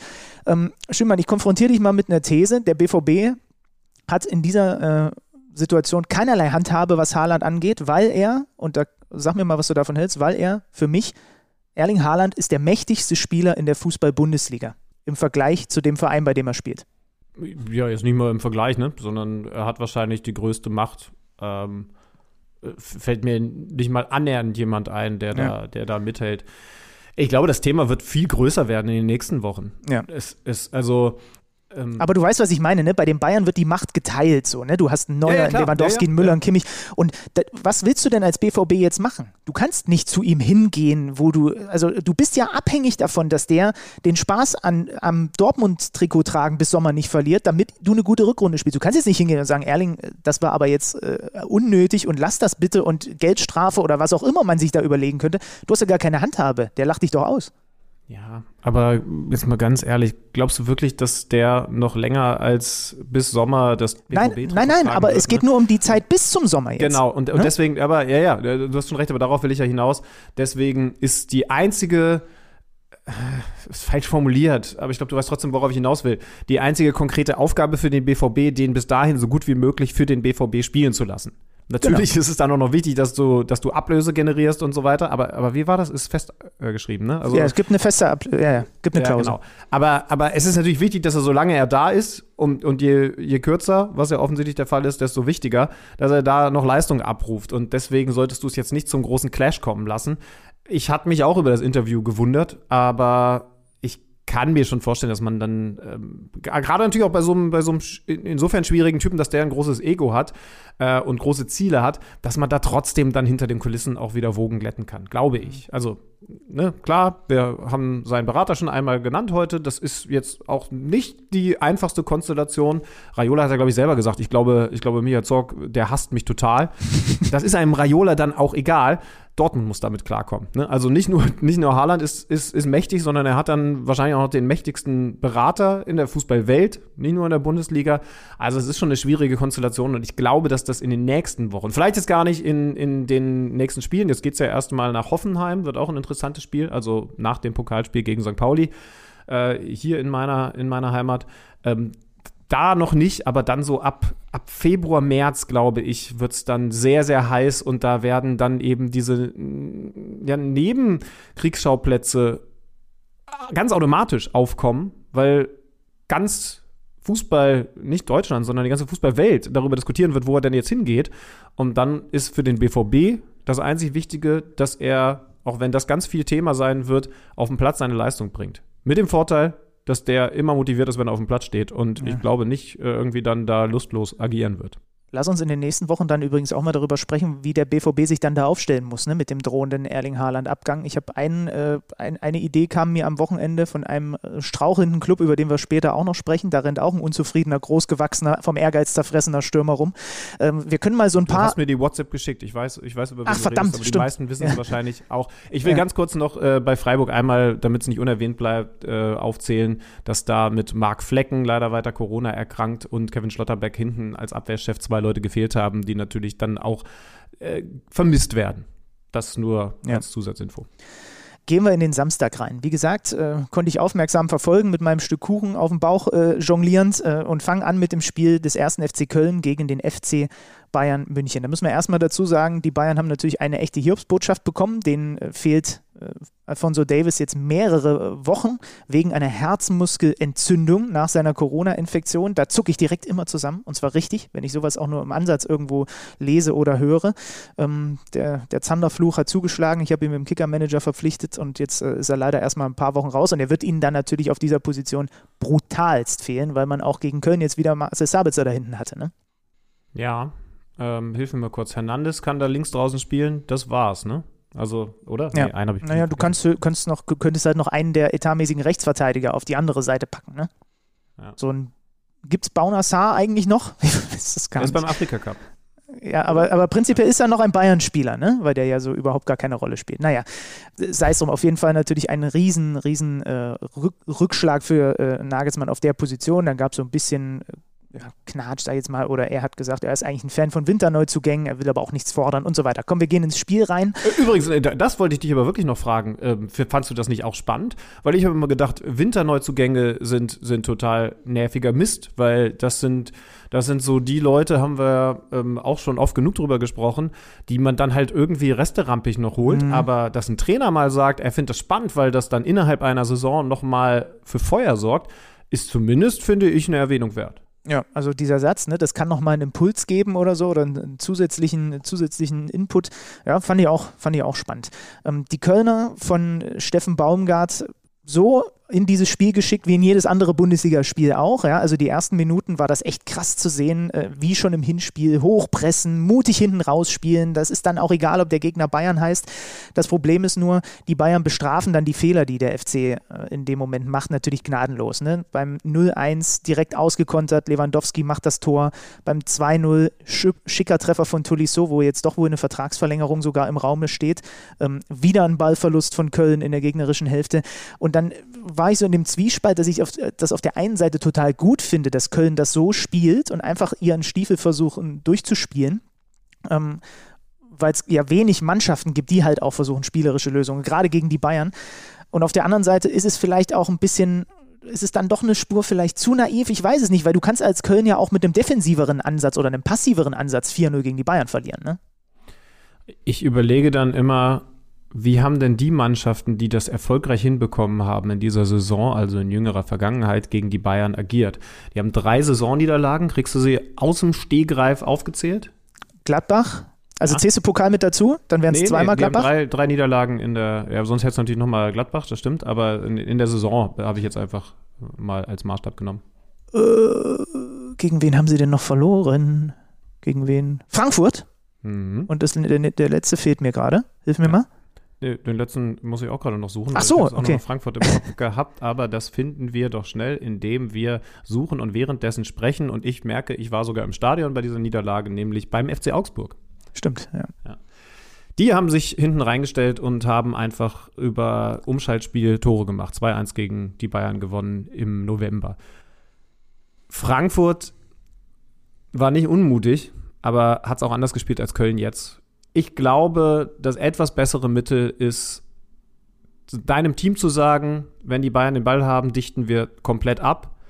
Aber wenn wir den Ball haben, das ist so ein bisschen das Atletico-Modell, dann, dann, dann werden wir mutig. Also mhm ob man jetzt dann von hinten rausspielt, das sei jetzt noch was anderes, aber mutig im Sinne von, Leute, dann gehen wir mit vorne rein. Und natürlich sind die Bayern auch im Gegenpressing, also im nach solchen Ballverlusten den Ball wiedergewinnen, sehr, sehr stark. Auch beste Mannschaft in der Liga. Aber wir versuchen genug Leute, also so viele Leute wie, wie dann eben irgendwie möglich, in die Kontersituation mit reinzubekommen. Wenn du dich da noch an das entscheidende Tor von Frankfurt erinnerst, von Kostic, das war dann sowas. Da sind sie einfach vorne mit reingegangen. Das ist dann für mich das größte Erfolgsgeheimnis, wenn man es Geheimnis nennen möchte. Aber das ist jetzt wirklich, äh, also es würde zu lange dauern, um zu überlegen äh, oder, oder um hier auszuführen, wie man die Bayern schlägt. Ähm, ich habe auch gedacht, es war jetzt ein bisschen in Schönheit gestorben, aber im, im zweiten drüber nachdenken äh, sage ich dann auch, ich will der Letzte sein, der, der Köln ja, jetzt genau. den spielerischen Ansatz abspricht, weil ich super finde, dass sie eins leider der wenigen Teams sind, die, die sowas überhaupt versuchen, die das so konsequent durchziehen. Wir, äh, Freiburg ist eine andere Mannschaft, die das tut, äh, Hoffenheim, aber dann kommen auch schon nicht mehr viele. Wir dann versuchen den Ball spielerisch hinten zu eröffnen und, und nicht auf den zweiten Ball zu gehen, etc. Und Lewandowski also knackt. Nicht absichtlich auf den zweiten ja. Ball als, als Stilmittel. Wenn der zweite Ball da ist, dann geht jede Mannschaft drauf. Lewandowski knackt die 300 Bundesliga-Tore-Marke. Es ist bislang nur Gerd Müller gelungen. Das ist äh, ein Fabelwert. Das ist unglaublich. Das ist sensationell. Kann man gar nicht anders sagen. Vielleicht können wir auch noch mal kurz über Thomas Müller sprechen. Äh, ich habe äh, auf Twitter den äh, schönen Fakt zu ihm gesehen. Seit dem Bundesliga-Debüt von Thomas Müller bereitete nur Lionel Messi in Europas fünf Top-Ligen mehr Tore vor als der. Ne? Also äh, man, man assoziiert ihn ja häufig vor allem äh, im ersten Gedanken mit so so, so Stolpertoren oder so ganz außergewöhnliche komische Tore mit komischen Bewegungen, aber ey, 150 Torvorlagen, ja, und das merke ich in dieser Saison ja auch am, am Fließband, wie der mir Punkte bringt, auch an Spieltagen, wo er nicht selber trifft. Also das ist auch eine, eine Qualität, die fast mal fast, äh, manchmal fast unterrepräsentiert ist, wenn über ihn äh, gesprochen wird als diesen Raumdeuter, diesen Lückenerkenner, diesen Torjäger auch, aber eben auch diesen Torvorbereiter, Thomas Müller. Ich finde, also, also jetzt nicht gemeint, weil ich, ich weiß, du hast dieses Spiel auch ganz intensiv angeschaut, aber trotzdem mal die Frage, ganz schnell aus dem Stegreif, wie viele Torvorlagen in diesem Spiel von Thomas Müller? Äh, na, auf jeden Fall die erste auf, auf, auf Lewandowski. Ja. Das andere war dann Sané. Z zwei?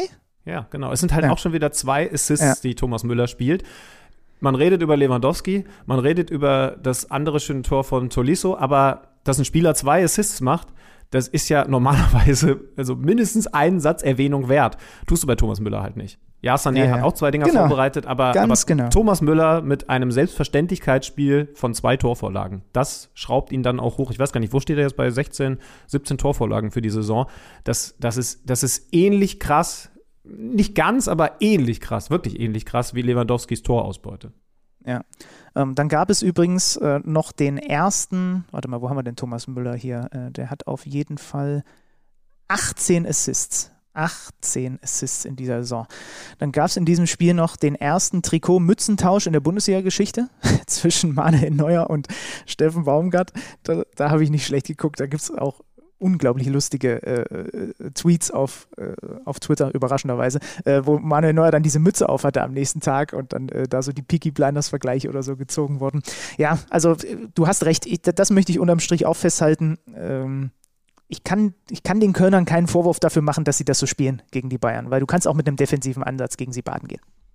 Wenn das gut geht, so viel können wir, glaube ich, festhalten, mit dem Ansatz, den sie gewählt haben, dann ist es umso cooler. Hat aber nicht funktioniert. 0-4 aus Sicht der Kölner gegen den FC Bayern München. Union schlägt Hoffenheim 2 zu 1. Hoffenheim zuletzt Team der Stunde. Und umso höher muss man dann die Unioner Leistung anrechnen da darf man ja auch nicht vergessen, dass ein Avonie vorne fehlt. Das ist sowieso krass, ne? Also äh, ich, ich habe äh, ehrlich gesagt nicht so viel von dem Spiel gesehen, aber man muss ja unterm Strich mal festhalten, was die Ergebnisse zuletzt sind. Und das sind eben gute Ergebnisse für Union, ohne dass der Typ da vorne spielt. Klar, Kruse ist super wichtig für diese Mannschaft, aber was haben wir über Avonie geredet und über die Dominanz dieser beiden Jungs im Kader von Union Berlin? Jetzt fehlt der eine und es treffen halt andere. Das ist, das ist was, was ich nicht erwartet habe. Es gibt nur eine Mannschaft in der Bundesliga, die seltener verloren hat als Union Berlin. Das ist der FC Bayern. Die Unioner haben nur viermal in dieser Saison überhaupt das Spielfeld als Verlierer verlassen und die über ihre Heimstärke brauchen wir auch nicht reden. Ne? Da wurden sie in den letzten fast 30 Heimspielen nur von den Bayern äh, äh, geknackt. Also das ist schon, schon aller Ehren wert. Was hatten wir denn noch am Samstag? Wir hatten noch einen 1 zu 0 Sieg für den FSV Mainz 05 gegen den VfL Bochum. Ähm, die Bochumer, die in Person von äh, Sebastian Polter einen Elfmeter verschießen, der in der Entstehung relativ glücklich war. Aber erinnerst du dich noch, wir haben doch vor der Winterpause darüber gesprochen, da hat er doch einen Elfmeter verwandelt und hat gesagt, er weiß, wo die Torhüter hinspringen, weil er früher selber mal Torhüter war. Mhm. Und jetzt hat er, hat er leider offensichtlich hat ihn das Näschen so ein bisschen verlassen. Es gab sogar noch vor dem Elfmeter so ein bisschen Streit darum, wer schießt. Pantovic hätte auch gerne. Dann kam ähm, Eduard Löwen, glaube ich, war es, und hat das geregelt, hat gesagt, ey, der hat zuletzt getroffen, der ist ganz sicher in seiner Karriere, der Polter, der schießt. Er verschießt und stattdessen Saint-Just ähm, im ersten Spiel von ihm seit langer Zeit nach dieser Schulterverletzung mit dem äh, Siegtor für die Mainzer ein sehr, sehr umkämpftes Spiel und mit Bo Svensson der erste Trainer in dieser Saison, der gesperrt ist, vierte gelbe Karte gesehen und wird im äh, nächsten Bundesligaspiel zugucken müssen. Ja. Da habe ich mich dann kurz gefragt, ob das ein Trend werden könnte, weil das ist ja für uns was absolut Neues, für die komplette Bundesliga-Berichterstattung und für alle Fans, dass Trainer mit zu vielen gelben Karten gesperrt werden. Kann es da auch passieren, dass du als, ich sag jetzt, das ist wirklich einfach mal ins Blaue geredet, Dortmund-Trainer weißt, in zwei Wochen spielen wir gegen die Bayern, dann hole ich mir meine gelbe Karte lieber jetzt schon ab und bin gegen, nicht falsch verstehen, Augsburg, äh, Mainz etc. gesperrt. Macht man nicht, oder? Man, also es ist ein bisschen was anderes als, als Spielergelbe Karten. Oder kann das ja. wirklich ein Trend werden? Nee, glaube ich nicht, weil man als Trainer, glaube ich, eher nicht damit rechnet, dass man überhaupt eine gelbe bekommt. Also, wenn, also wenn du glaubst nicht, dass es, äh, dass es passiert, dass Marco Rose in der 89. Minute im Spiel gegen Gräuter führt, Trikot ausziehend, also, also dann quasi Trainingsjacken ausziehen, auf den Platz rennt, um sich nochmal eine gelbe abzuholen. Beim Stand von 6 zu 1 oder so. Nein, das wird, das wird glaube ich, eher nicht okay. passieren. Nein, das ist doch gut. Dann ist ähm, doch gut. Das war ja nur eine kurze Frage. Dann hatten wir noch, äh, dann hatten wir noch das Spiel des VfB Stuttgart gegen RB Leipzig. Die Leipziger sind aktuell unter Domenico Tedesco immer relativ früh, relativ gut auf der Siegerstraße, weil sie relativ schnell Elfmeter für sich bekommen, die sie dann durch den Mann, den ich natürlich verkauft habe, verwandeln. Äh, André Silva. Sie gewinnen das Spiel am Ende mit 2 zu 0, weil gerade nach so einer Phase in der zweiten Halbzeit, wo die Stuttgarter auch wirklich ein, zwei echt gute Gelegenheiten hatten, wo Gulaschi den Leipzigern auch den Allerwertesten rettet, natürlich in Kunku per Konter trifft. Selbst mit der Hacke hinterm eigenen Standbein mit einer unfassbaren Geschmeidigkeit vorbereitet und am Ende des äh, 2 zu 0 der erste Auswärtssieg für RB in der gesamten Saison, den sie jetzt einmal einfahren. Und Stuttgart Tabellenplatz Nummer 17, ähm, vorletzter, nur die Vierter liegen noch hinter ihnen. Warum? Können wir dann bei den Sonntagsspielen noch drüber reden, aber wir haben ja noch ein Samstagsspiel. Und mhm. zwar das Abendspiel. Gladbach gegen Leverkusen? Nein, nein, nein, nein. Wir haben natürlich noch Wolfsburg gegen Hertha. Ach Mensch, ja na klar. Aber äh, warum habe ich das hier nicht auf meinem Zettel für unsere Samstagsbesprechung? Weil wir da ja Verstärkung haben. Und die holen wir jetzt einfach rein.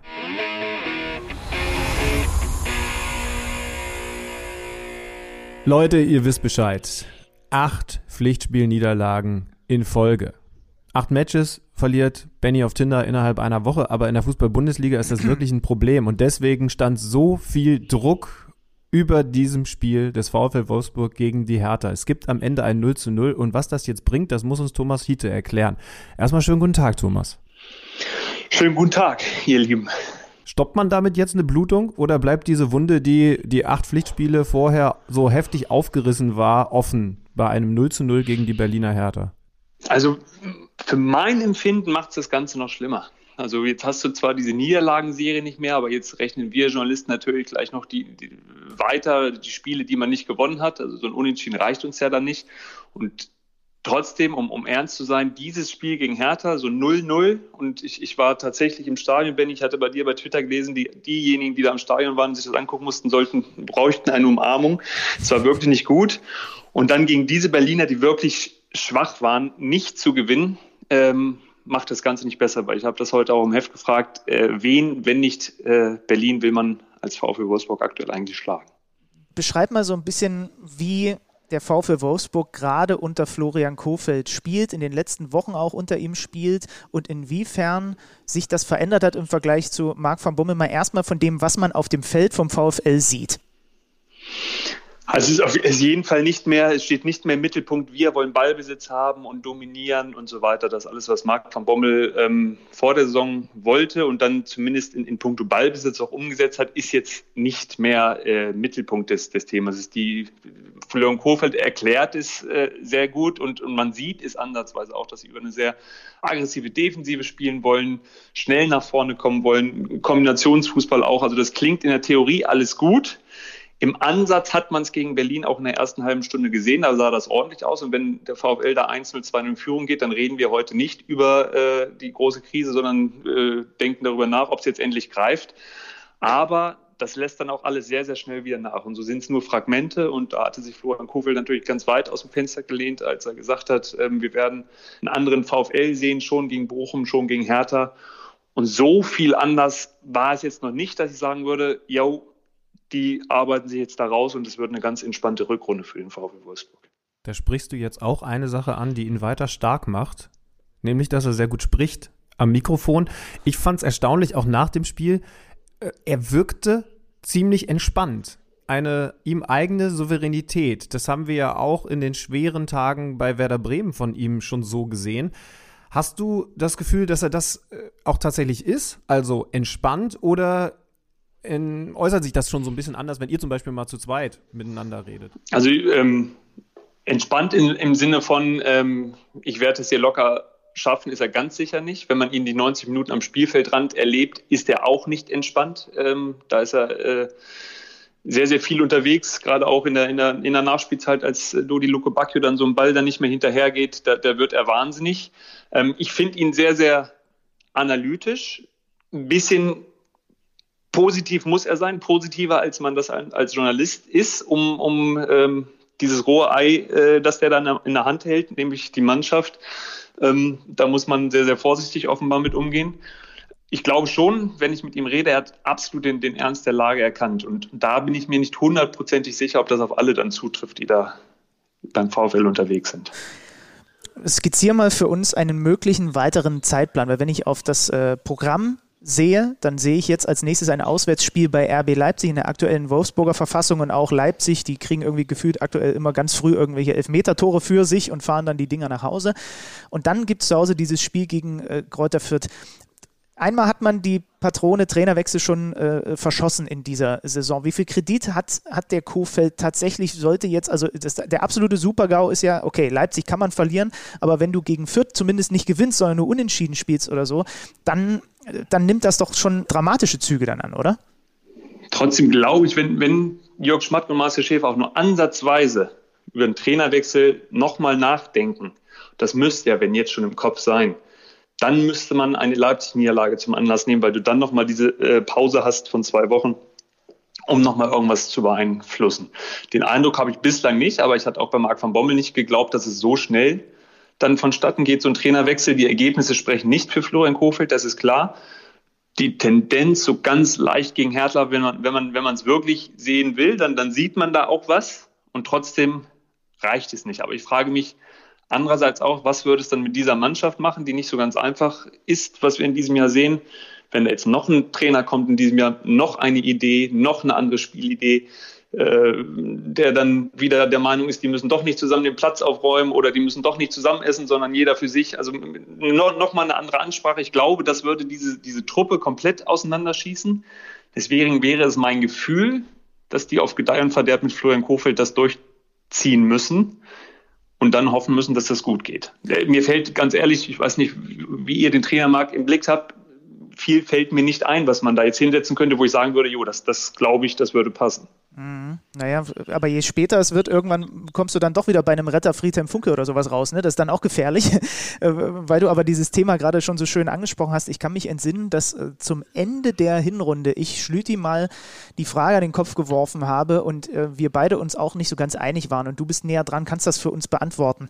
Was sagt das eigentlich über eine Mannschaft aus, wenn dann im Nachhinein nach dieser Van Bommel-Entlassung rauskommt, ja, wir brauchen irgendwie vielleicht auch, oder diese Mannschaft braucht vielleicht auch ein bisschen eine andere Ansprache, eine andere Anforderung des Trainers, etwas mehr, etwas härtere Gangart, wie auch immer. Du hast jetzt auch gesagt, das ist offensichtlich auch von der Konstellation, von der Zusammenstellung her eine schwierige Mannschaft. Warum? Wie nimmst du das wahr?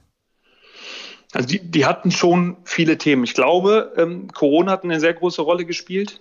Ähm, diese Impfthematik innerhalb der Mannschaft, innerhalb des Kaders, ähm, das, das habe ich schon mal hier und da angedeutet, dass es dann auch jetzt noch einen ungeimpften Spieler gibt und, und manche sich ja spät geimpft haben. Ich, ich glaube, das hat eine Rolle gespielt. Ähm, es hat sich nach meinem Empfinden die totale Bequemlichkeit breit gemacht, was, was mich wundert irgendwie, weil diese Mannschaft war so gallig im letzten Jahr. Und das war wohl auch ein Punkt, Oliver Glasner, der die zum Teil tierisch genervt hat mit seiner Spielidee, aber er hat sie genervt und eingefordert, eingefordert, eingefordert. Das war dann zu, Saisonbeginn, zu Saisonbeginn nicht mehr so und daraufhin hat sich da dieser Schlendrian in dieser Kabine breit gemacht, den man offenbar nur ganz, ganz schwer rausbekommt aus, aus dieser Truppe. Und, das muss man dann jetzt auch sagen, ich sehe aktuell nicht die Typen, die da das Heft in die Hand nehmen und ähm, vorangehen und, und den, den äh, Karren aus dem Dreck ziehen. Ähm, das könnte vom, vom Naturell her Wout Wechos sein, aber auch, auch er hat, so scheint es, mit sich selbst äh, stark zu kämpfen. Aber es könnten auch noch Typen dazukommen, so rein theoretisch, weil man ja noch Spieler verpflichten kann in dieser Wintertransferperiode. Glaubst du, da passiert noch was? Für, einen, für den Sommer wurde Neuzugang Kaminski vermeldet, aber glaubst du, dass Jörg Schmatke, ähm, auch Schäfer da jetzt aktuell noch was am Kader schrauben wollen? Also die, die sitzen gerade mit Sicherheit nicht untätig rum und, und äh, lassen alles an sich vorbeiziehen. Ich glaube schon, die gucken gezielt. Nur es ist, es ist kompliziert. Gerade wenn der VfL Wolfsburg kommt in einer Notsituation, dann, dann wird, glaube ich, der ein oder andere Spieler äh, gleich nochmal ein bisschen teurer. Und dass sie da nicht bereit sind, alles mitzugeben, zu gehen, haben sie bei Ricardo Pepi gezeigt, wo sie beim gewissen Punkt gesagt haben, das machen wir jetzt nicht für einen 18-jährigen Amerikaner, von dem wir sportlich zwar überzeugt sind, aber wir gehen nicht jeden Preis mit. Das hat dann der FC Augsburg gemacht. Deswegen jetzt was zu finden, das ad hoc hilft, ist kompliziert, aber ich, ich glaube schon, dass sie es versuchen werden angesichts der, der Situation, die sie da gerade haben. Und dann werden wir uns wieder melden. Versprochen. Ich freue mich Thomas, drauf. danke für den Moment. Alles klar. Ganz lieben Dank und liebe Grüße. Danke auch.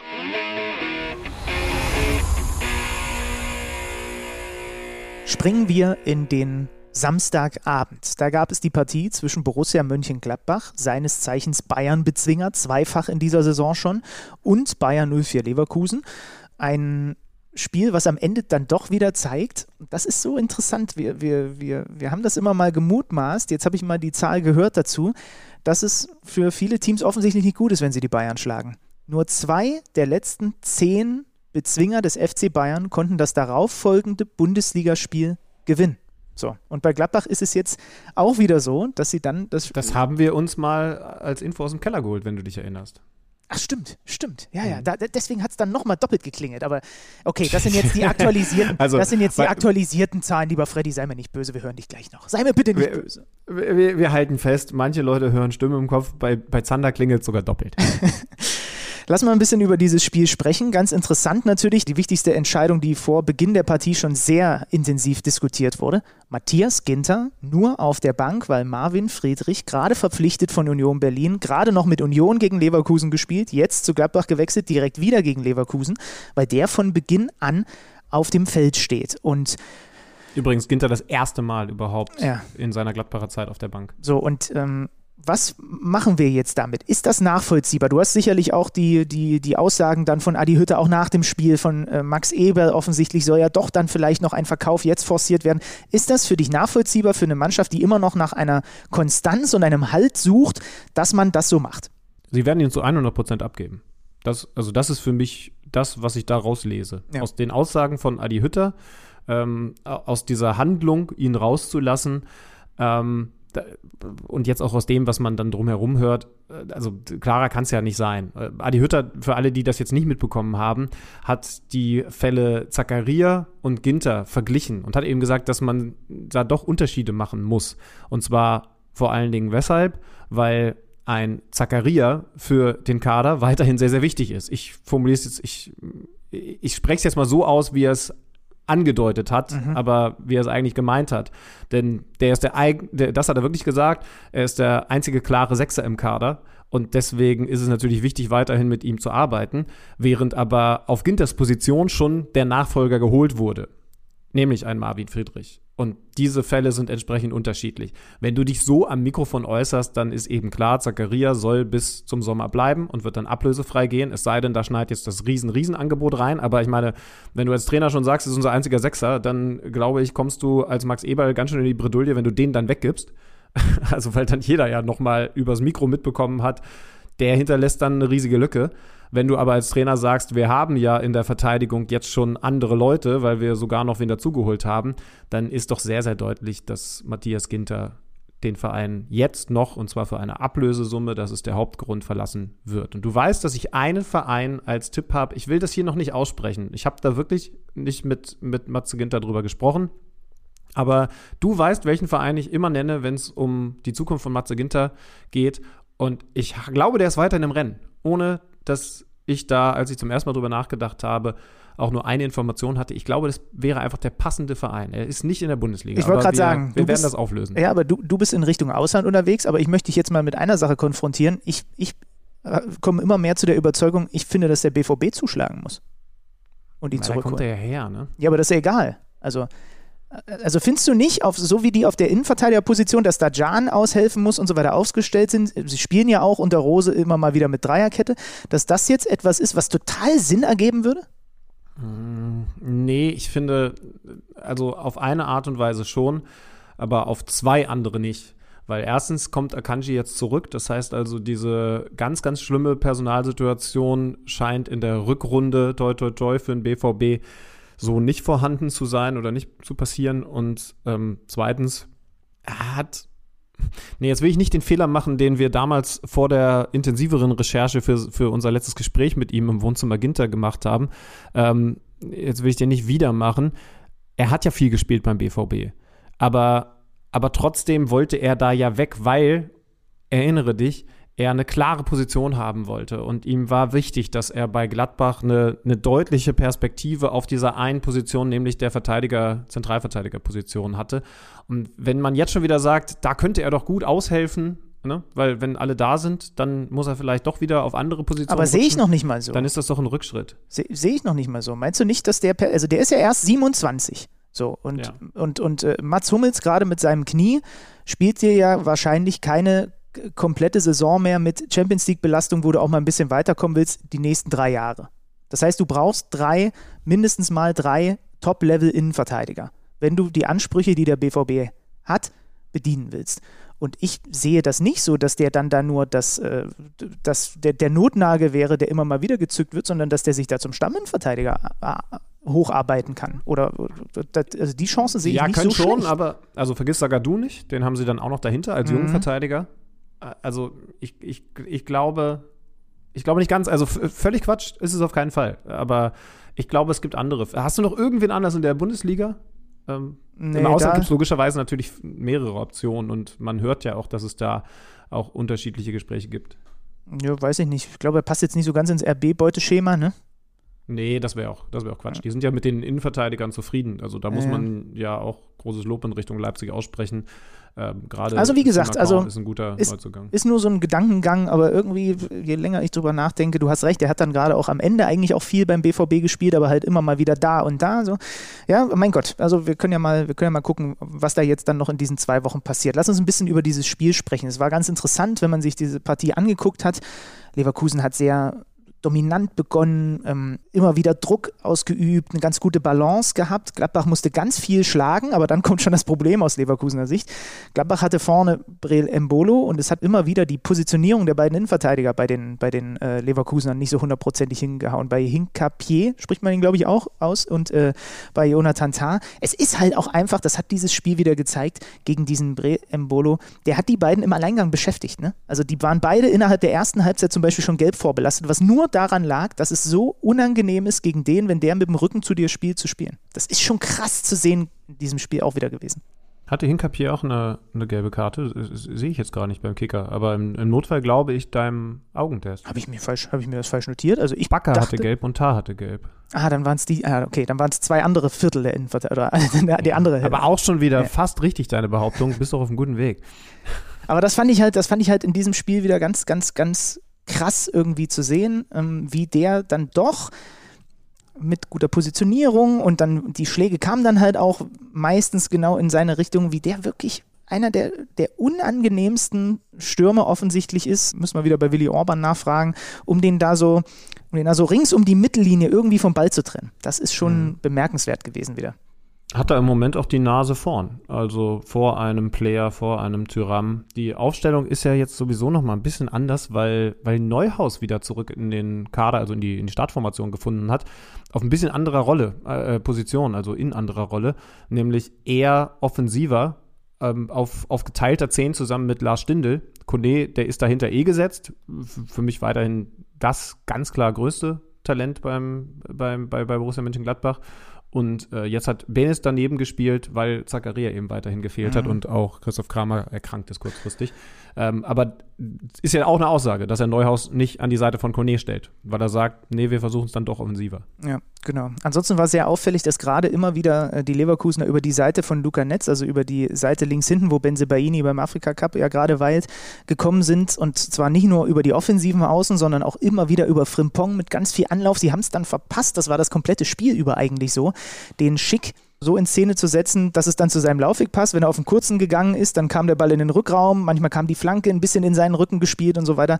Also das hat äh, vom, vom Timing her dann häufig nicht funktioniert, aber das war auch vor allem in Halbzeit 1 echt auffällig, wie da immer wieder über diese linke Defensivseite der Gladbacher äh, Leverkusen durchgestochen ist und in der zweiten Halbzeit begann dann das Kuriositätenkabinett, was die Elfmeter anging. Ne? Also erst schick, nachdem Friedrich da Bellarabi am Fuß trifft, ihm so leicht auf den Fuß tritt. Es ist jetzt kein harter Kontakt, aber es ist, glaube ich, ein Elfmeter-Kontakt. Da äh, pariert Jan Sommer gegen äh, Schick. Dann gibt es aber, und das war dann wieder so, ich weiß nicht, wie du das siehst, ist irgendwie dann auch typisch Gladbach, wenn man die ganze Saison so hernimmt. Ne? Da hält dir dein Torhüter einen Elfmeter oder einen Strafstoß. Der unmittelbar anschließende Eckball den verwertet dann Andrich, weil Toni Janschke äh, den äh, wirklich mhm. komplett einfach ziehen lässt. Und das irgendwie fasst für mich diese Gladbacher Saison bislang auch so zusammen. Ja? Also da bist äh, du, der, der Sommer hat gerade noch gejubelt über den parierten Elfmeter und dann fängst du dir aus einem gegnerischen Eckball so ein Ding. Übrigens ein Eckball, bei dem man sieht, warum in den vergangenen Jahren tendenziell mehr Raumdeckung, Raumverteidigung bei Standardsituationen gespielt wurde weil du da zwar auch immer mal wieder, gerade dann von uns schlauen Menschen in der Nachanalyse, äh, genau äh, auf die Fehler hinweisen kannst. Hier fühlt sich keiner für zuständig für diesen Raum und da kommt doch der Stürmer. Ja, aber wenn du Manndeckung spielst, dann kann es halt auch einfach mal sein, dass ein Andrich sich komplett klar löst von einem Janschke, den abschüttelt und dann ist er durch und macht dann sogar ein sehr einfaches Tor. Ne? Genau, das, muss man, ja. das muss man ja klar sagen. Das passiert dann in der Raumdeckung. Stell dir vor, da wäre jetzt noch, noch sehr klarer eine Verteilung für den Raum gewesen, bei Borussia Mönchengladbach nicht. Da gibt es dann halt andere Tore, das ist ja auch das Gute. Du, glaube ich, bist noch mehr Standardfan als ich, dass so oder so manche Sachen nicht zu verhindern sind oder eben durch Fehler so oder so manche Sachen entstehen. Aber das war ein ganz gutes Beispiel für Manndeckung macht natürlich nicht alles richtig, weil manchmal die Leute sagen, ja, soll jeder seinen Mann haben und dann hast du die Sache geregelt. Ja, ist halt manchmal dann auch nicht die Lösung. Ja. Zweite Gegentor kriegen sie auch wieder nach einem Standard, ein Freistoß. Am Ende ist wohl schick dem wird das Tor zumindest gut geschrieben, das hilft mir auch. Dann gibt es noch den Anschlusstreffer von äh, Nico Elvedi. Und dann also tatsächlich Strafstoß Nummer zwei, die, dann klares Foul von Bayer an Wirtz. Und diesmal nimmt sich Demir bei dem Ball und auch der scheitert an Jan Sommer. Und trotzdem reicht es am Ende zumindest nicht mal zu dem Punkt, obwohl den Gladbachern ihr eigener Keeper also zwei Strafstöße pariert. Äh, Leverkusen hatte einen Expected Goals Wert am Ende von über sechs. Was klar natürlich auch an den beiden Strafstößen liegt, ist logisch, ne? aber ähm, das ist schon, schon, schon ein sehr aussagekräftiger Wert. Den haben in dieser Saison noch nicht viele Teams gerissen. Ja, Sieg für Leverkusen und trotzdem wurde eben auch sehr viel über diese Missgeschicke geredet, nämlich den doppelten Fehlschuss vom Punkt. Jan Sommer, übrigens kleine Empfehlung, wurde von uns dekodiert. Decoded Jan Sommer ist noch auf der Plattform bei The Zone und äh, ich musste da nochmal dran denken, als er diese Paraden ausgepackt hat, weil der hat so einen Move, den habe ich, wenn ich ab und zu mal im Tor gestanden habe, schon, äh, schon versucht. Ich glaube, er hat ihn nicht von mir abgekupfert, aber schaut euch ja, mal diese Decoded-Folge an. Absichtlich eine Seite anbieten. Also nicht, nicht indem man sich sehr auf eine Seite stellt, sondern die Bewegung dahin zu machen. Das ist gar nicht so leicht, weil, weil völlig offensichtlich ist ja auch Quatsch. Und sich so sehr dahin wuchten, dass ich dann in die Ecke, in der ich vermute, dass der Ball einschlägt, nicht mehr richtig hinkomme, ist ja auch Quatsch. Jan Sommer macht das so gut wie ganz wenige andere Keeper und das hat er jetzt hier sehr deutlich unter Beweis gestellt. Ich meine, wann gab es das schon mal? Zwei Elfmeter in einem Spiel gehalten? Muss nicht antworten. solche Fragen stelle ich hier nur ein.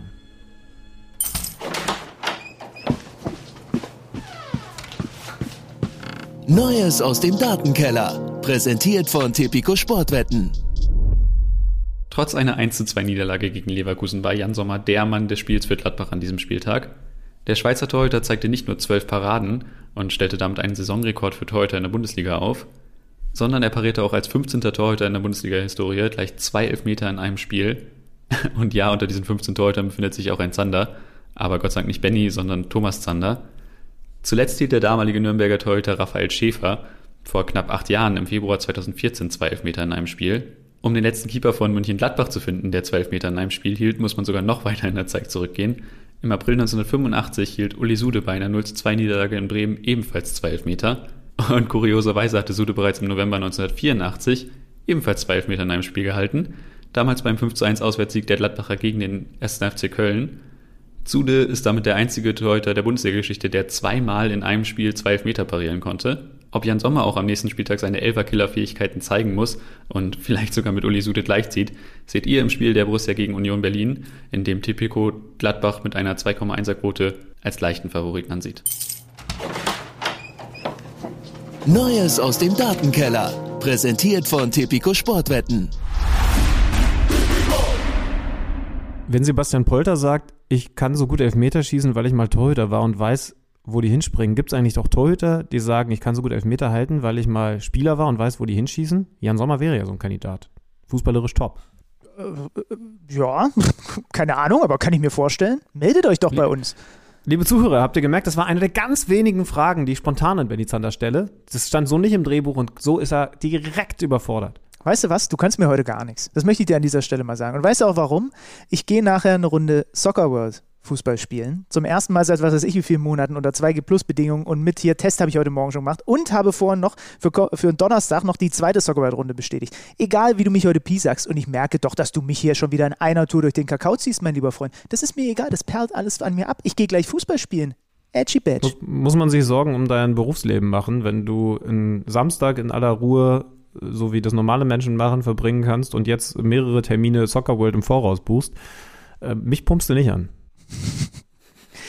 Sonntag. Folgende Spiele konntet ihr bei uns auf The Zone Live sehen. Augsburg, Frankfurt 1 zu 1 und Bielefeld Fürth 2 zu 2. Wir fangen mit dem früheren der beiden Spiele an. Augsburg gegen äh, Eintracht Frankfurt.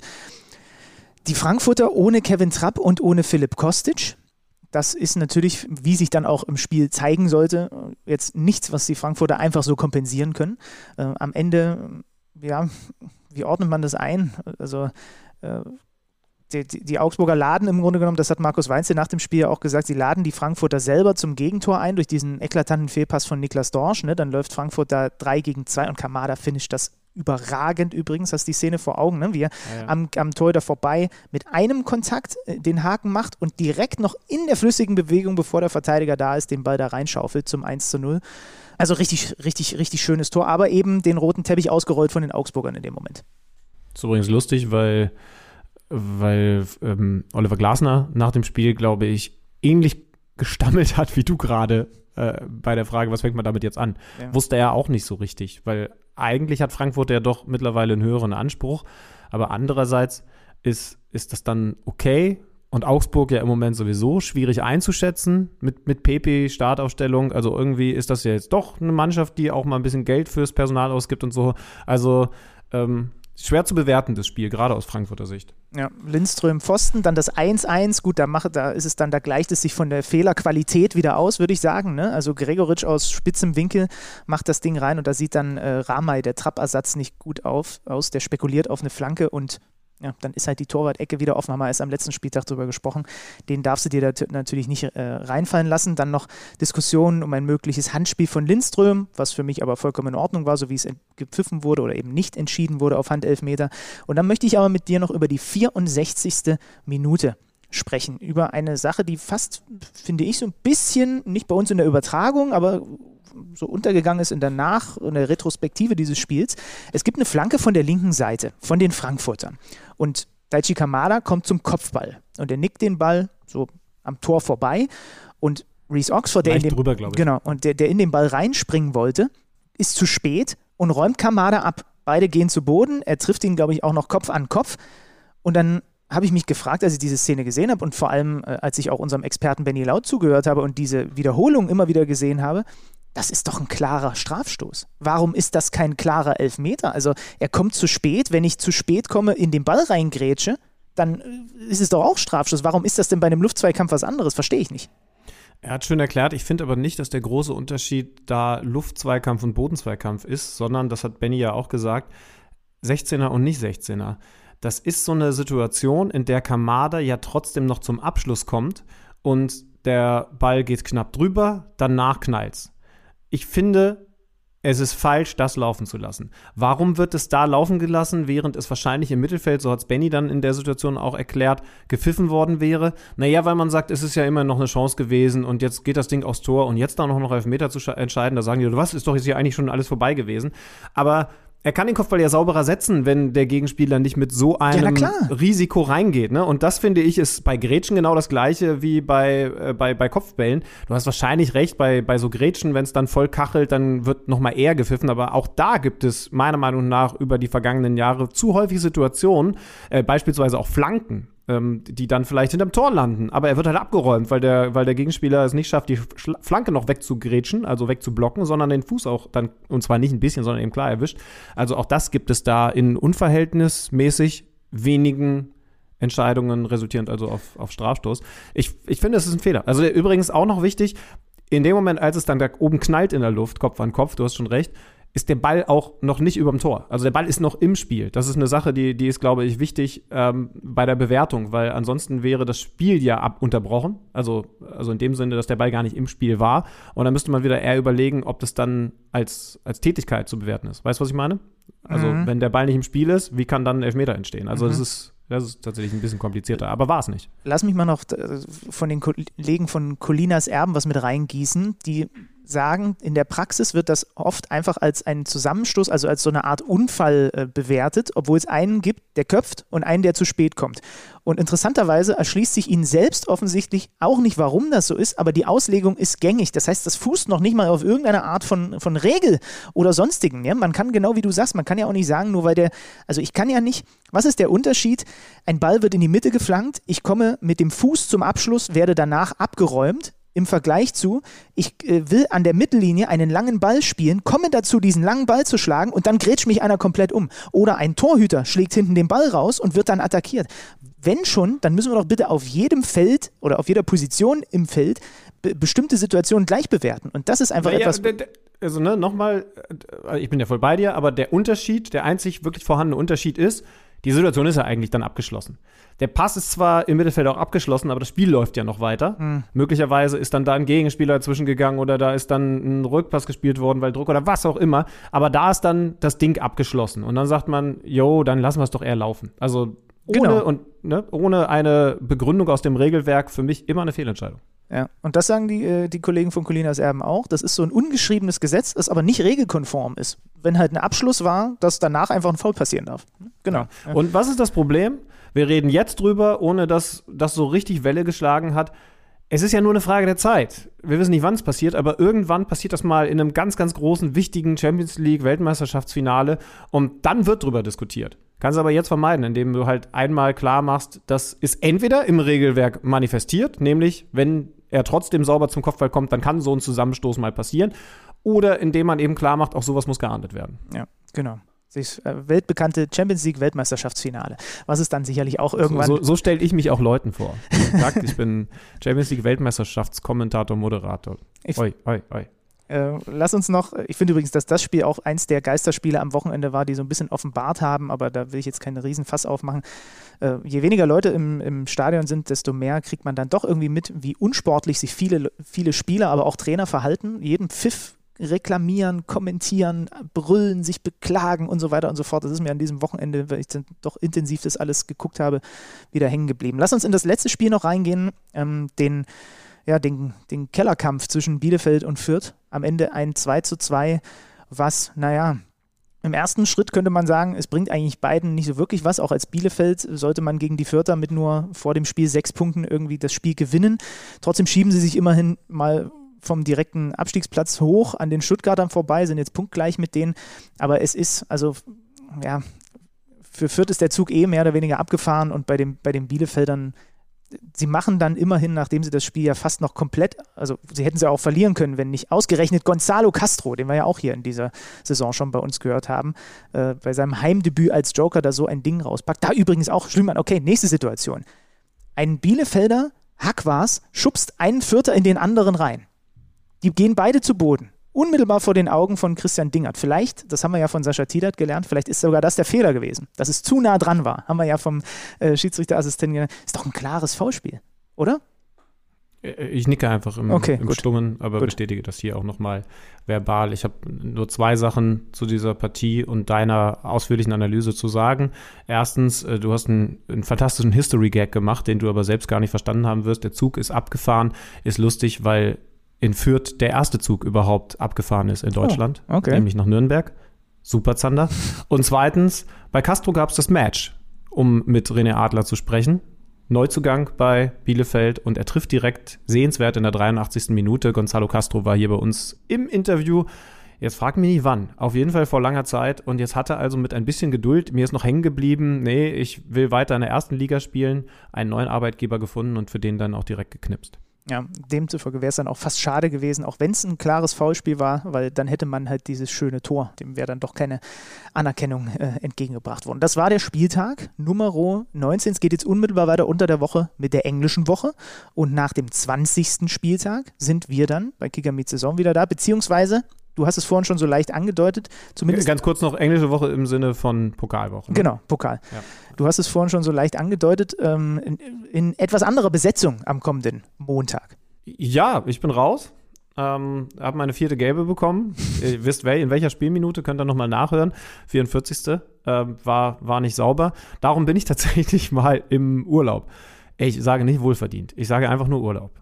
Den, den Rest müssen sich meine Arbeitgeber überlegen, warum sie sowas tun. Aber ich freue mich, dass Matthias Dersch mich vertreten wird. An deiner Seite. Das heißt also, ich kann nächste Woche mal ganz in Ruhe Kicker Meets the Zone als Hörer genießen. Und mich darüber aufregen, was, was Zander so alles verzapft, wo er nicht gut vorbereitet ist, wo die besseren Fragen hätten kommen können und ob Derschi das jetzt besser macht oder eben nicht, wird super für mich ja, kompetenter Mann, endlich an meiner Seite. Ich muss auch zugeben, ich bin heute so ein bisschen hippelig wegen dieser Fußballnummer. Das hat man, glaube ich, auch mit dieser Aufzeichnung ein bisschen angemerkt, dass ich dann doch, äh, weil nachher dann halt wieder gegen den Ball getreten wird, bin ich so ein bisschen so, so ein bisschen neben mir stehen, fast schon. Schönmann, das war's für diese Woche. Ich wünsche schon mal einen äh, gesegneten Urlaub. Ähm, und dann hören wir uns, liebe Hörer, kommenden Montag wieder. Und keine Sorge, ihr müsst auch nicht auf ewig auf Kollege Schlüter verzichten. Ja, ich gucke einfach privat nochmal, wie viele Punkte ich beim Kicker-Manager-Spiel geholt habe. Aber hey, ich habe ja jetzt Zeit dafür und dann werden wir das wieder als Rubrik reinnehmen, wenn du auch gepunktet hast. Ich habe ziemlich sicher auch gepunktet. Na, ist ja auch egal. Ja, ja, genau. Tschüss. Kicker meets the Zone, der Fußball-Podcast. Präsentiert von Tipico Sportwetten mit Alex Schlüter und Benny Zander.